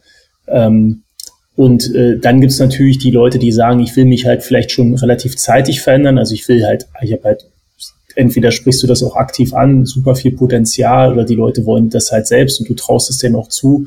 Ich glaube, das sind aber auch in einer 150 größer, also quasi 150 Mann Organisation, nicht Mann, Personenorganisation, ähm, ist das überschaubar. Da redest du halt irgendwie von vielleicht zehn Leuten oder so, wo das halt der Fall ist. Du musst, ich glaube, was schwieriger ist, ist das halt immer im Hinterkopf zu halten. Es ist nicht so schwer, die an die zehn Leute zu denken, also die, wer die zehn Leute sind, ähm, aber halt irgendwie da, darüber nachzudenken, dass, oh, das ist vielleicht eine Option. Ähm, aber ich glaube, das ist Übung. Also helfen mal, Sebastian, siehst du es anders? Ja, also würde ich ähnlich sehen, weil ja, also das ist halt ein, ein, multidimensionales Thema und das klappt nicht immer, dass man alle, die sich für irgendwas interessieren oder für irgendwas auch in Frage kommen, dass man die immer sofort anspricht. Aber ganz oft kommt es dann doch irgendwann im Verlaufe zum Tragen. Also wenn man jetzt nicht, wenn man jetzt nicht so ein Entscheidungsmeeting hat, wo man sagt, okay, heute entscheiden wir, wer an dem Thema für die nächsten zwei Jahre arbeitet und das, was in diesem Raum beschlossen wird, das wird dann umgesetzt, dann, was man ja meistens nicht macht, sondern man dreht ja schon ein paar Runden, spricht auch mit Interessenten und äh, fragt auch dann mal irgendwie rum bei den Teamleads oder so, dann kommen die Sachen meistens hoch. Und ja, dann gibt es manchmal irgendwie Leute, die ein bisschen spät erst in den Prozess kommen und sich dann auch äh, komisch fühlen dabei. Das ist, äh, ist manchmal so. Das ist auch nicht cool tatsächlich. Ähm, aber in aller Regel hat es also auch in meiner Vergangenheit dann eher noch hingehauen. So. Also zumindest in der Größenordnung, in der wir so unterwegs waren, ja. Ob das dann bei einer 2000-Mann-Organisation auch noch so funktioniert, ja, weiß ich nicht. Wobei da hast du wahrscheinlich eh fairerweise mehr Spezialisierung, sodass so ein über alles ja vielleicht eher seltener vorkommt. Ne? Also kommt sicher auch vor, aber eher seltener. Also ich kann noch eine, also zwei Sachen sind mir noch eingefallen. Ist, glaube auch durchaus so, dass Leute, also quasi wenn du so in Weiterentwicklungsprozessen bist, dass du halt auch ab und zu mit Optionen kommst, die vorher gar nicht diskutiert wurden, wo du sagst, halt mal, hier geht gerade ein Thema auf und das könnte doch auch passen. Also das ist gar nicht, dass da Leute auf irgendeiner Liste stehen und dann denkst, okay, muss halt immer abklappern. Und ich glaube, das Zweite, das haben wir auch beim, äh, beim Scout durchaus halt gemacht, ist eine gewisse Durchlässigkeit in der Organisation, schon auf einer organisatorischen, auf einem organisatorischen Level halt irgendwie hinzubekommen. Also immer zu sagen, also, und das halt auch aktiv halt irgendwie anzubieten. Natürlich könnt ihr halt hier irgendwie auch Teams und Bereiche halt wechseln, einfach um dich halt auch zu entwickeln. Und wenn du das halt quasi so, so eine Art Automatismus drinne hast, ist natürlich auch nochmal ein Stück leichter, äh, quasi das dann halt zu nutzen, als es dann halt immer so ein bisschen implizit äh, in der täglichen Arbeit halt irgendwie zu berücksichtigen. Du meinst mit durchlässig, meinst du diesen, meinst du einfach die Möglichkeit sozusagen zwischen verschiedenen Teams, Gruppierungen, Scopes zu wechseln? Ja, klar. Also ich bin, hm? Du bist? Sag. Nee, ich bin mir nicht ganz sicher, ob wir das bei Mobilen Scout so hatten, aber ich glaube, bei Immobilien Scout, also irgendeinem Unternehmen war es, Sebastian muss, muss bestätigen, dass man, dass wir gesagt haben, naja, du kannst halt gerne in jedes andere Team, du musst dann halt immer bloß in dem Team jemanden finden, der für dich halt woanders zurück will. Und wenn du dann halt irgendwie, das heißt, und ich kann mich an irgendeine Situation erinnern, da gab es dann halt drei. Also der A wollte zu B, B wollte zu C und C wollte zu A. Und das hat also wirklich wie so, glücklicherweise hat sich diese Situation ergeben und dann hat man halt einfach diesen, diesen Team-Change halt irgendwie gemacht und alle waren happy. Aber kriegst du halt immer alle sofort halt irgendwie happy? Nee, natürlich nicht. Ne? Nee, natürlich nicht. Aber ich finde den ganzen, ich finde ganz interessant, dass du das gerade noch gesagt hast, weil tatsächlich wollte ich ein, eine ähnliche Idee erwähnen. Wir hatten das ähm, an, an einem letzten Unternehmen, sind dann aber leider nicht dazu gekommen, weil man tatsächlich so, so ähm, vorhersagbar und strukturiert aufbauen, dass wir irgendwie, dass wir so alle drei Monate oder alle, keine Ahnung, sechs Wochen oder so, nee, alle drei Monate hat man, glaube ich, geplant, so eine Art Transfermarkt hast. Ja, so im Prinzip die Möglichkeit, mal ganz kurz innezuhalten. Also der Takt wäre dann sowieso so gewesen, so quartalsmäßig wäre dann so dieser auch der Entwicklungstakt gewesen. Mhm. Ähm, innezuhalten und zu sagen, ein Team kann im Grunde einen Platz ausschreiben, mhm. äh, und ein anderes Team, jemand anders kann sich dann im Grunde sagen, hey, interessiert mich. Also tatsächlich relativ bewusst so ein Zeitfenster von ein paar Tagen lassen, dass sie, mhm. dass die Teams miteinander aushandeln können, wer wohin geht und dann im Grunde in die nächsten, das nächste Quartal oder der nächste Halbjahr reinzurutschen. Einfach um so eine, um dem Ganzen so eine, so ein bisschen so eine Grundstruktur mitzugeben. Aber auch gleichzeitig die Verantwortung einfach direkt in die Hände von, von jedem Einzelnen zu legen. Zu sagen, hey, ja. musst dich halt ähm, dahin bewegen und gucken, ob was passiert und dich anbieten, Leuten sprechen. Ja, das ist ja fast schon, geht ja fast schon in Richtung Open Allocation. Schön.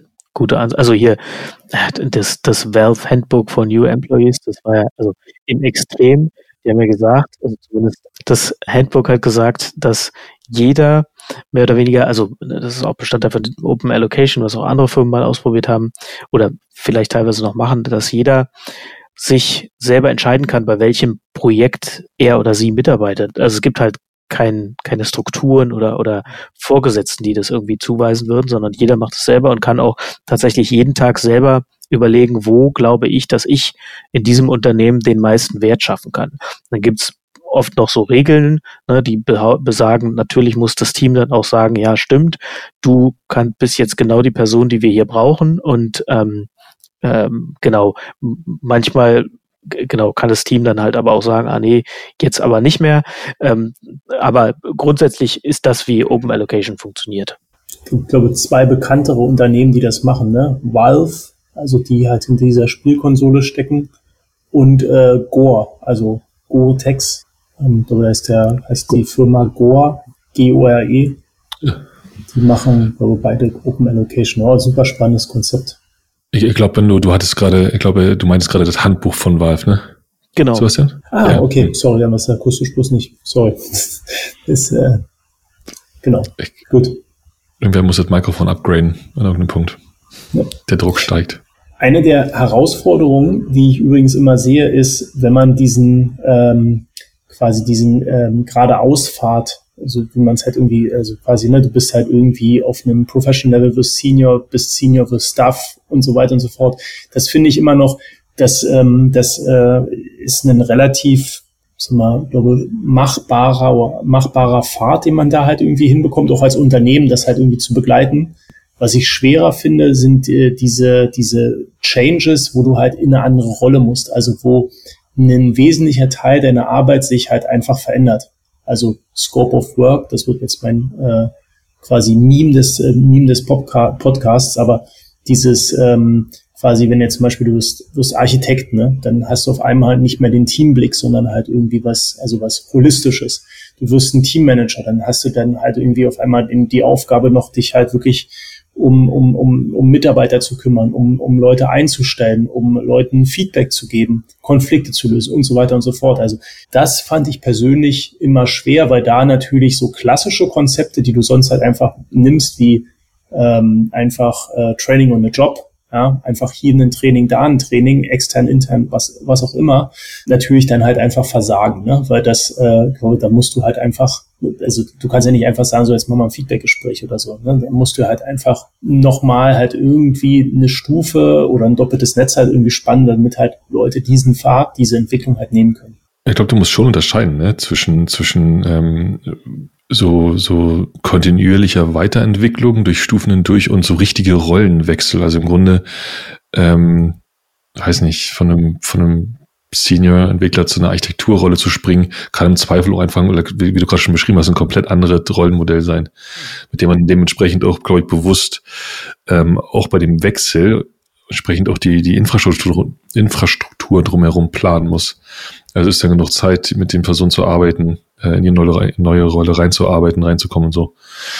Ähm, ich finde, ich glaube, ein Thema, das wir nicht unerwähnt lassen sollten oder eine Frage, die sich da ganz gut anschließt, ist immer diese, oder vielleicht habt ihr sie auch schon gelöst, ähm, ähm, ist diese, ist diese Frage, die mit, die mit die, den vielen scheitern, diese, diese, muss ich jetzt Teamlead werden, um in meiner Karriere vorwärts zu kommen, aber doch eigentlich nur programmieren. Ja, das ist immer so ein Punkt, ne? Und deswegen hat man ja oft diese Parallelpfade, ne, dass du eben einen IC-Pfad hast, der auch noch zwei, drei Level kennt nach dem, nach dem äh, Senior ne, und, und eben diesen anderen Pfad. Und meiner Wahrnehmung nach sind Entwickler heutzutage da oft deutlich reflektierter als vielleicht früher oder keine Ahnung, äh, als, als in anderen Zusammenhängen und erkennen für sich, dass sie genau dieses Management eigentlich gar nicht wollen, sondern sie wollen einfach knifflige Probleme lösen, wollen halt äh, sich immer weiterentwickeln in, äh, in, in, in verschiedene technologischen Fragestellungen und dann kommt so, so eine Komponente, weil auch bei, bei den Rollen, die nach einem Senior kommen, spielt ja Leadership eine Rolle. Ne? Es ist halt lateral, äh, laterale Führung, aber am Ende ist es, geht es da auch um Führung. Man muss da auch, wenn man mit verschiedenen Teams dann als Staff oder, oder Principal arbeitet, muss man auch mehr oder weniger Leute überzeugen und Buy-in bekommen. Man ist ja nicht direktiv, aber man muss, man, man kann nicht ähm, sagen, okay, das ist jetzt die neue Architektur und jetzt baut mal. So funktioniert es ja heutzutage nicht mehr. Und von daher ist es also quasi dann doch auch irgendwie Leadership-Pfad. Eine Senior-Rolle hat ja auch schon Leadership-Komponenten. Ähm, da äh, es gehört schon auch dazu. Nichtsdestotrotz ist der, der Fokus ein, ein ganz klar anderer. Ne? Man, man hat halt irgendwie einen Fokus auf diese komplexen technischen Fragestellungen und, und äh, wirklich auch hands-on Technologe zu bleiben.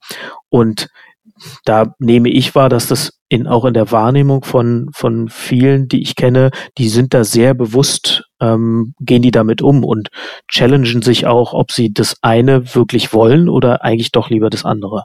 Ja, ich glaube, also eine, eine, einen, einen Tipp kann man geben und eine, eher einen externen Faktor gibt's, der, der das Problem so ein bisschen heilt. Also einmal der externe Faktor ist, glaube ich, dass die Gehälter halt einfach mittlerweile sehr hoch sind. Ähm, also dass sich das ähm, die Bereiche oder die Level ähm, quasi, wo du technical oder functional bist, ähm, halt doch deutlich, also der, der Overlap auf der Gehaltsseite, der ist, der ist gewachsen, glaube ich, in den letzten Jahren. Es gibt nicht mehr diese Notwendigkeit, halt irgendwie Teamleiter zu werden, um halt irgendwie, keine Ahnung, dann halt irgendwie in so ein sechsstelliges Gehalt zu rutschen oder irgendwie so. Das, ich glaube, das ist nicht mehr, also will das gar nicht sagen, dass es nie so ist, aber es ist, wird seltener. Ähm, und das andere ist, ich glaube, der, der, Tipp wäre, ähm, Gehälter von Level halt irgendwie zu entkoppeln. Ne? Also das halt, wenn du halt sagst, also ihr habt das schon ein paar Mal gehabt, Leute, super Potenzial, äh, ähm, ähm, quasi bis auf ein gewisses Level, hast einfach gemerkt, stagniert.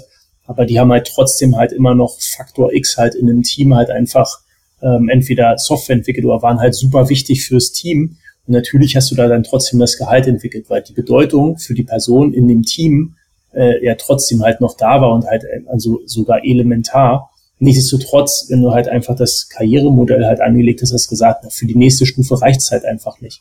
Und dann musst du halt einfach sagen, okay, dann entkoppelt man das, ja, oder hat halt irgendwie, man kann es ja auch grundsätzlich koppeln und sagen, wir sind uns aber einig, es gibt da halt quasi Ausnahmen. Und ich glaube, darüber kommt man halt auch nochmal relativ weit, weil wenn du halt einfach Leute halt in diese, wenn, wenn du das halt immer strikt machst, dann hast du, endest du halt in diesem Peterchen-Prinzip und ähm, damit tust du weder dir noch der Person halt irgendwie einen Gefallen. Ne? Also Peterchen-Prinzip, ähm, quasi Beförderung bis zur wie heißt das, äh, absoluten Inkompetenz oder so. Ich glaube, das ist jetzt genau. nicht ganz richtig, aber äh, so in die Richtung. Ne? Also quasi eine Stufe zu hoch. Genau. Und was Gehalt angeht, ist generell ja auch so ein Thema, wo man auch, da hat man eigentlich das gleiche Problem wie, wie bei diesen, bei äh, Promotions oder diesen ganzen ähm, Karrierediskussionen. Denn auch da ist der es ist ja immer eine Balance zwischen dem Prozess und der Realität, sage ich mal. Denn Gehalt wird halt nur bestimmt von Supply und Demand. Ne? Es ist halt ein Preis und da gibt's halt Supply und Demand. Und am Ende ist es eine einfache Rechnung, wenn man weiß, dass es, wenn man einen Entwickler verliert, weil man eben das Gehalt nicht mitgeht, weil man irgendwie an 2000 Euro spart oder so, dann weiß man, dass das Hiring, keine Ahnung, ein halbes Jahr dauert, man irgendwie einen Headhunter bezahlen muss, man wahrscheinlich beim Gehalt dann eh 5000 Euro drauflegen muss und in der Zeit quasi noch Opportuni äh, Opportunitätskosten hat, dann ist einfach an der Stelle, selbst wenn der Prozess sagt, nee, wir können jetzt diese 2000 Euro nicht mehr zahlen, ist es ökonomisch nicht sinnvoll, diesem Prozess da zu folgen. Ne? Und da muss man dann auch die, also da muss auch da der Prozess genug Freiraum bieten, sodass man der Realität angepasst agieren kann.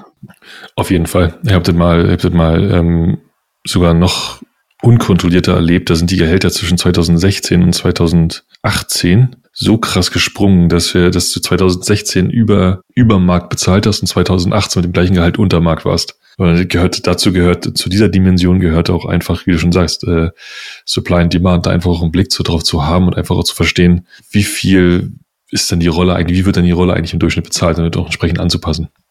Habt ihr eigentlich eine Meinung zur Verteilung in diesen Levels? Also, dass ihr sagt, achtet ihr da drauf, dass ihr sagt, ähm, wir wollen halt ähm, wenig Junioren haben, weil da muss man halt viel investieren, um die ranzubringen. Ja, dementsprechend, wenn man da zu viel hat, dann kann man dem Thema Onboarding halt nicht mehr gerecht werden.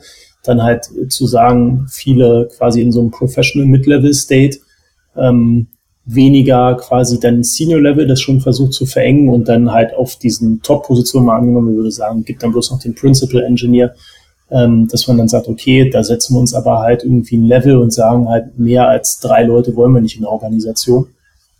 Achtet ihr da drauf oder ist das äh, quasi, wie heißt das, ähm, Form follows Function an der Stelle? Ja, also äh, eine Mischung. ich hätte jetzt fast wieder It Depends gesagt.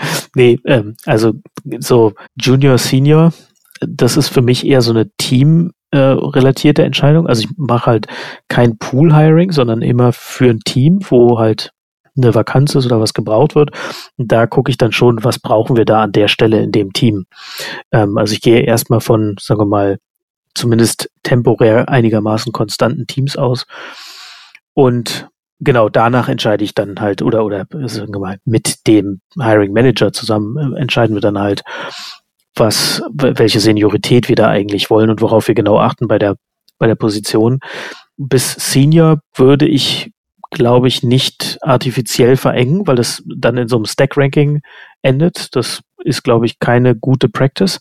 Ab dem darüber hinaus, da gibt's dann schon eine Limitierung in meinen Augen, weil du nur eine bestimmte Anzahl an Staff oder Principal Engineers wahrscheinlich brauchst äh, in einem Unternehmen, die bestimmte Themen abdecken oder, ähm, oder eine bestimmte Anzahl an Teams sozusagen abdecken.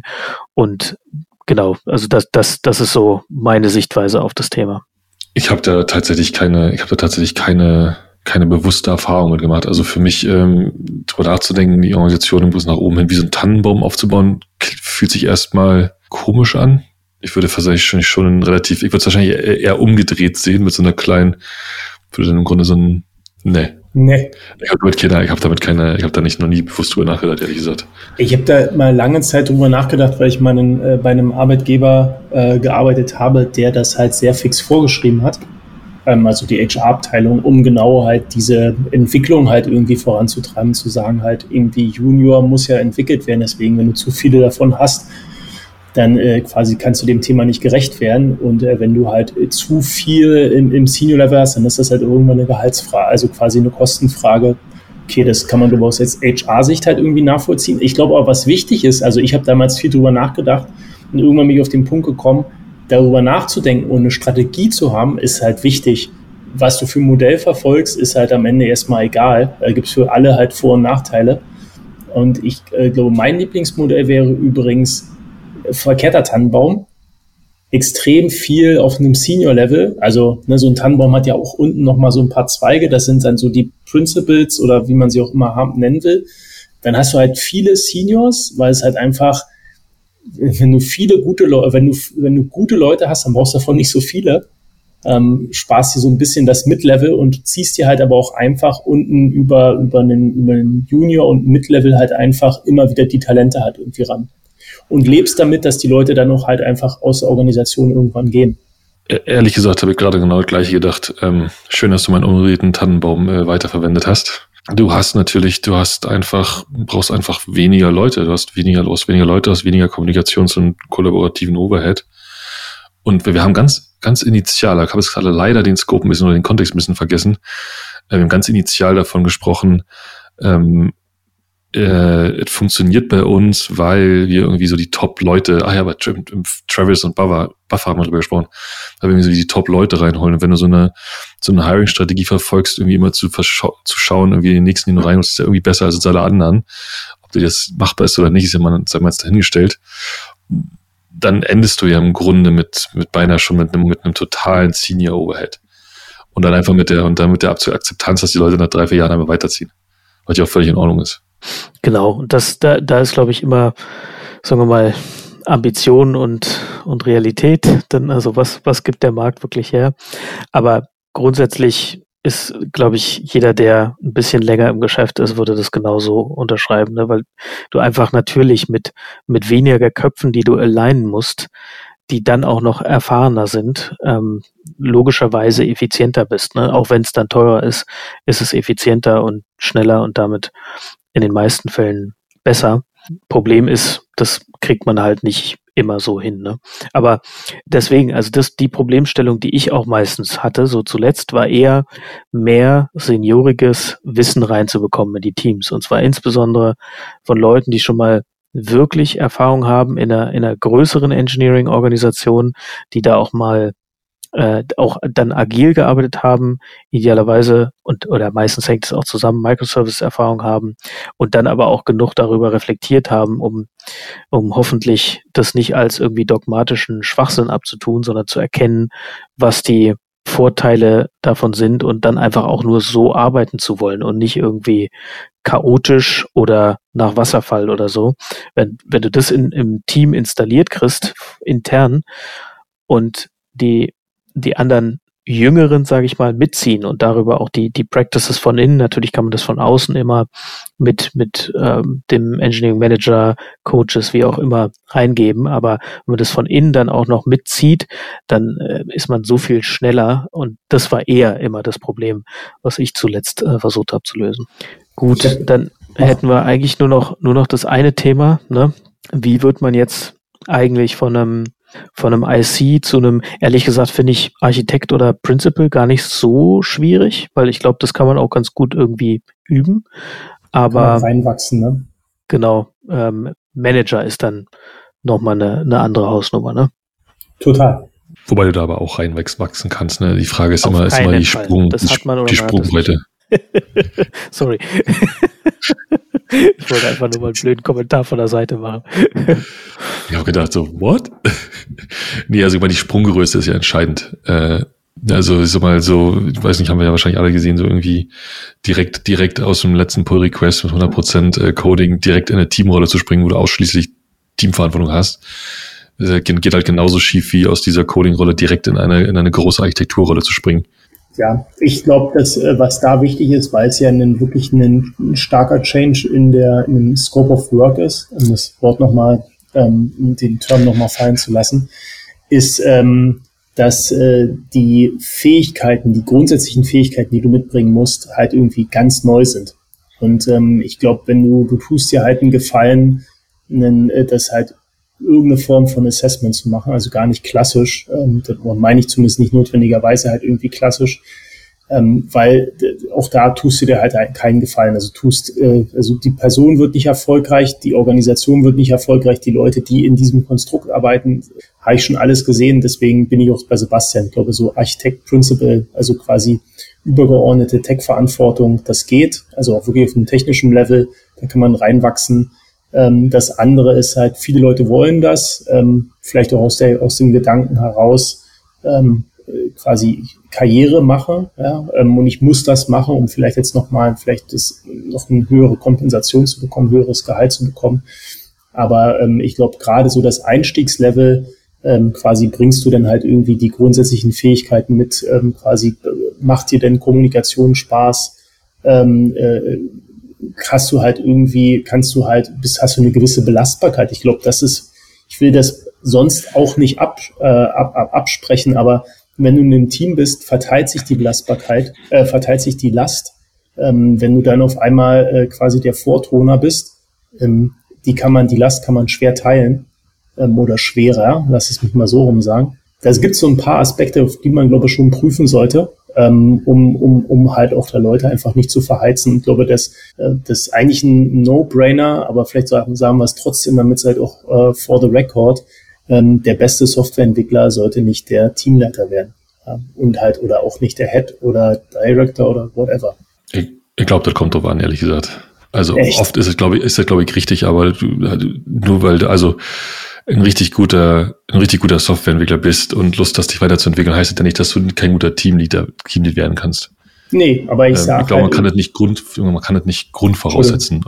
Ne? Also, ich finde übrigens, ich fand das ganz interessant. Ich finde übrigens in, zumindest ein Teil von den, von den Attributen, die du genannt hast, würde ich persönlich auch generell in eine Senior-Rolle verankern. Mhm. Also Resilienz, äh, Überblick, die Möglichkeit mal vorzutun, Dinge in die Hand zu nehmen, so eine gewisse, so eine gewisse Seitenlinien Leadership zu übernehmen.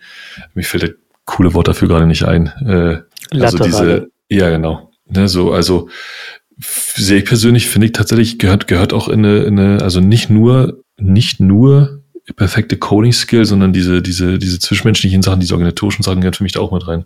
Also ja, ich glaube, der Mix ist ein anderer und ist halt eben nicht die ist nicht das Permanente. Also das ist, glaube ich, schon ein Unterschied. Ne? Also ich kann halt auch einen, ich glaube, es gibt halt irgendwie viele Abstufungen beim Senior und der eine ist halt einfach technisch exzellent und der andere ist halt eher so jemand, der das Team hinter sich vereint. Und ich glaube, das ist bei einem, bei einer Führungskraft, wenn wir es jetzt so einfach dann halt nennen wollen, ist es halt sehr eindeutig, was du halt können musst. Ja, auf jeden Fall, auf jeden Fall. Ich wollte nur sagen, ja. äh, ähm, weil du sagtest, weil du von Assessment, Assessment sprachst, ähm, ja. lässt sich da, glaube ich, äh, eine, eine gute Brücke schlagen. Ja, also ich glaube, der, der Punkt ist genau der, der Schwerpunkt switcht halt um, ne? Während du als Senior-Entwickler Entwickler bist, der eben auch laterale äh, Führungsfähigkeiten haben muss und, und Führung übernehmen muss, bist du als Führungskraft eben primär Führungskraft ne, und musst halt mit den Menschen da interagieren. Und das ist auf der einen Seite eben eine Verantwortung, ne? du bist accountable, mehr oder weniger für das Resultat des Teams, nicht responsible, ne? aber accountable und, und äh, bist ja Teil des Teams.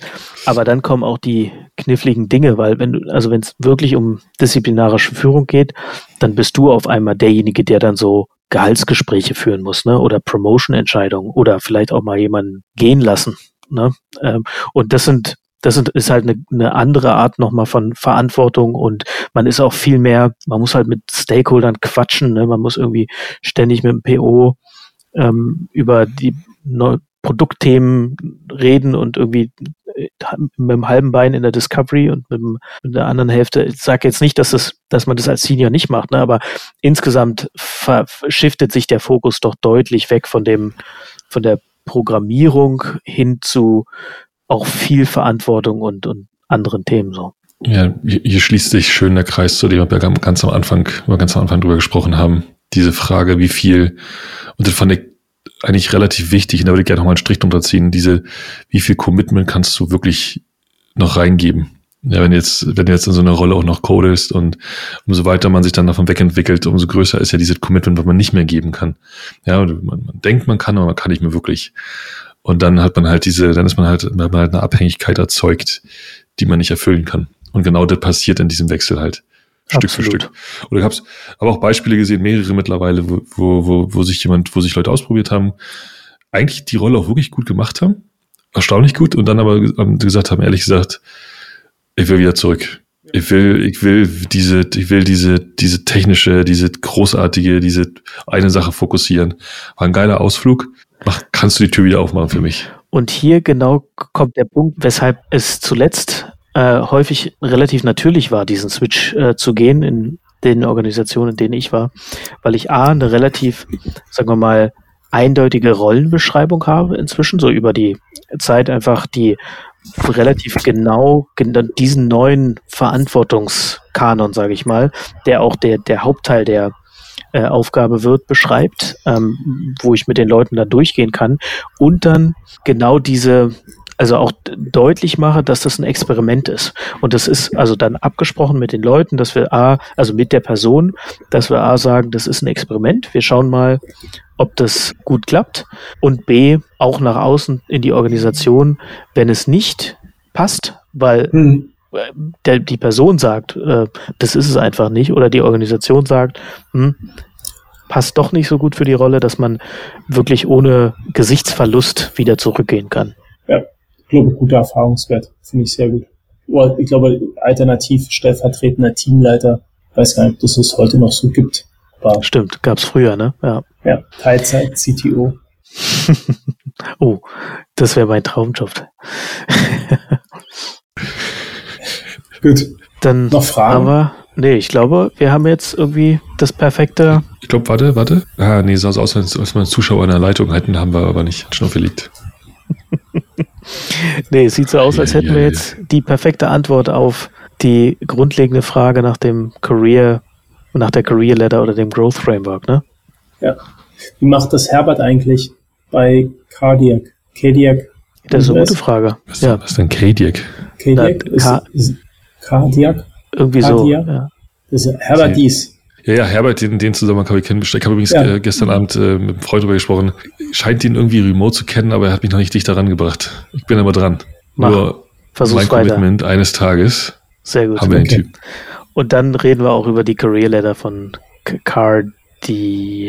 Nee. Ach, ich, Zodiac vielleicht? Nee. Nee. KOS? K Digital und noch irgendwas. Ich, oh, nicht, so, nicht so eine Abkürzung, oder? Doch, das war was ganz, Deutsch, sch ganz Nein. Schlechtes. Kariat. Kariat, genau. Wie, wie äh, Karies oder Caritas. Genau. So eine Kombination aus beiden. Das ist ja wirklich ein absolut furchtbarer Name. Ja, und es ist, ist groß es. geschrieben, deswegen muss es auch für irgendwas stehen. Aber das äh, finden wir nächstes Mal raus. Ich würde noch mal kurz, soll ich noch mal kurz versuchen zusammenzufassen, so on the fly aus dem Kopf, weil ich mir habe mir diesmal null Notizen gemacht. Aber ich glaube, Quintessenz ist, das perfekte, die perfekte Career Letter gibt's nicht. Was es aber gibt, sind durchaus so ein paar Grundmuster, die man auch eigentlich immer wieder findet, dass man A, das nach Dreifuß ungefähr aufbaut und dann Level hinzufügt, so wie man sie braucht. Man hat da üblicherweise zwei verschiedene Pfade, den IC-Pfad, also Individual Contributor und den Management-Pfad. Und es ist wichtig, glaube ich, da fortwährend dran zu arbeiten und nochmal perfekt ist halt nie. Ne? So, Punkt. Finde ich sehr gut. Gefällt mir gut. Das war's mit der 17. Ausgabe vom Humanize Podcast. Wie immer an dieser Stelle noch einmal der Hinweis auf unsere E-Mail-Adresse webmaster.hmze.io und unseren Twitter-Account hmze Podcast. Mit diesen Worten macht's gut, bleibt gesund und bis bald.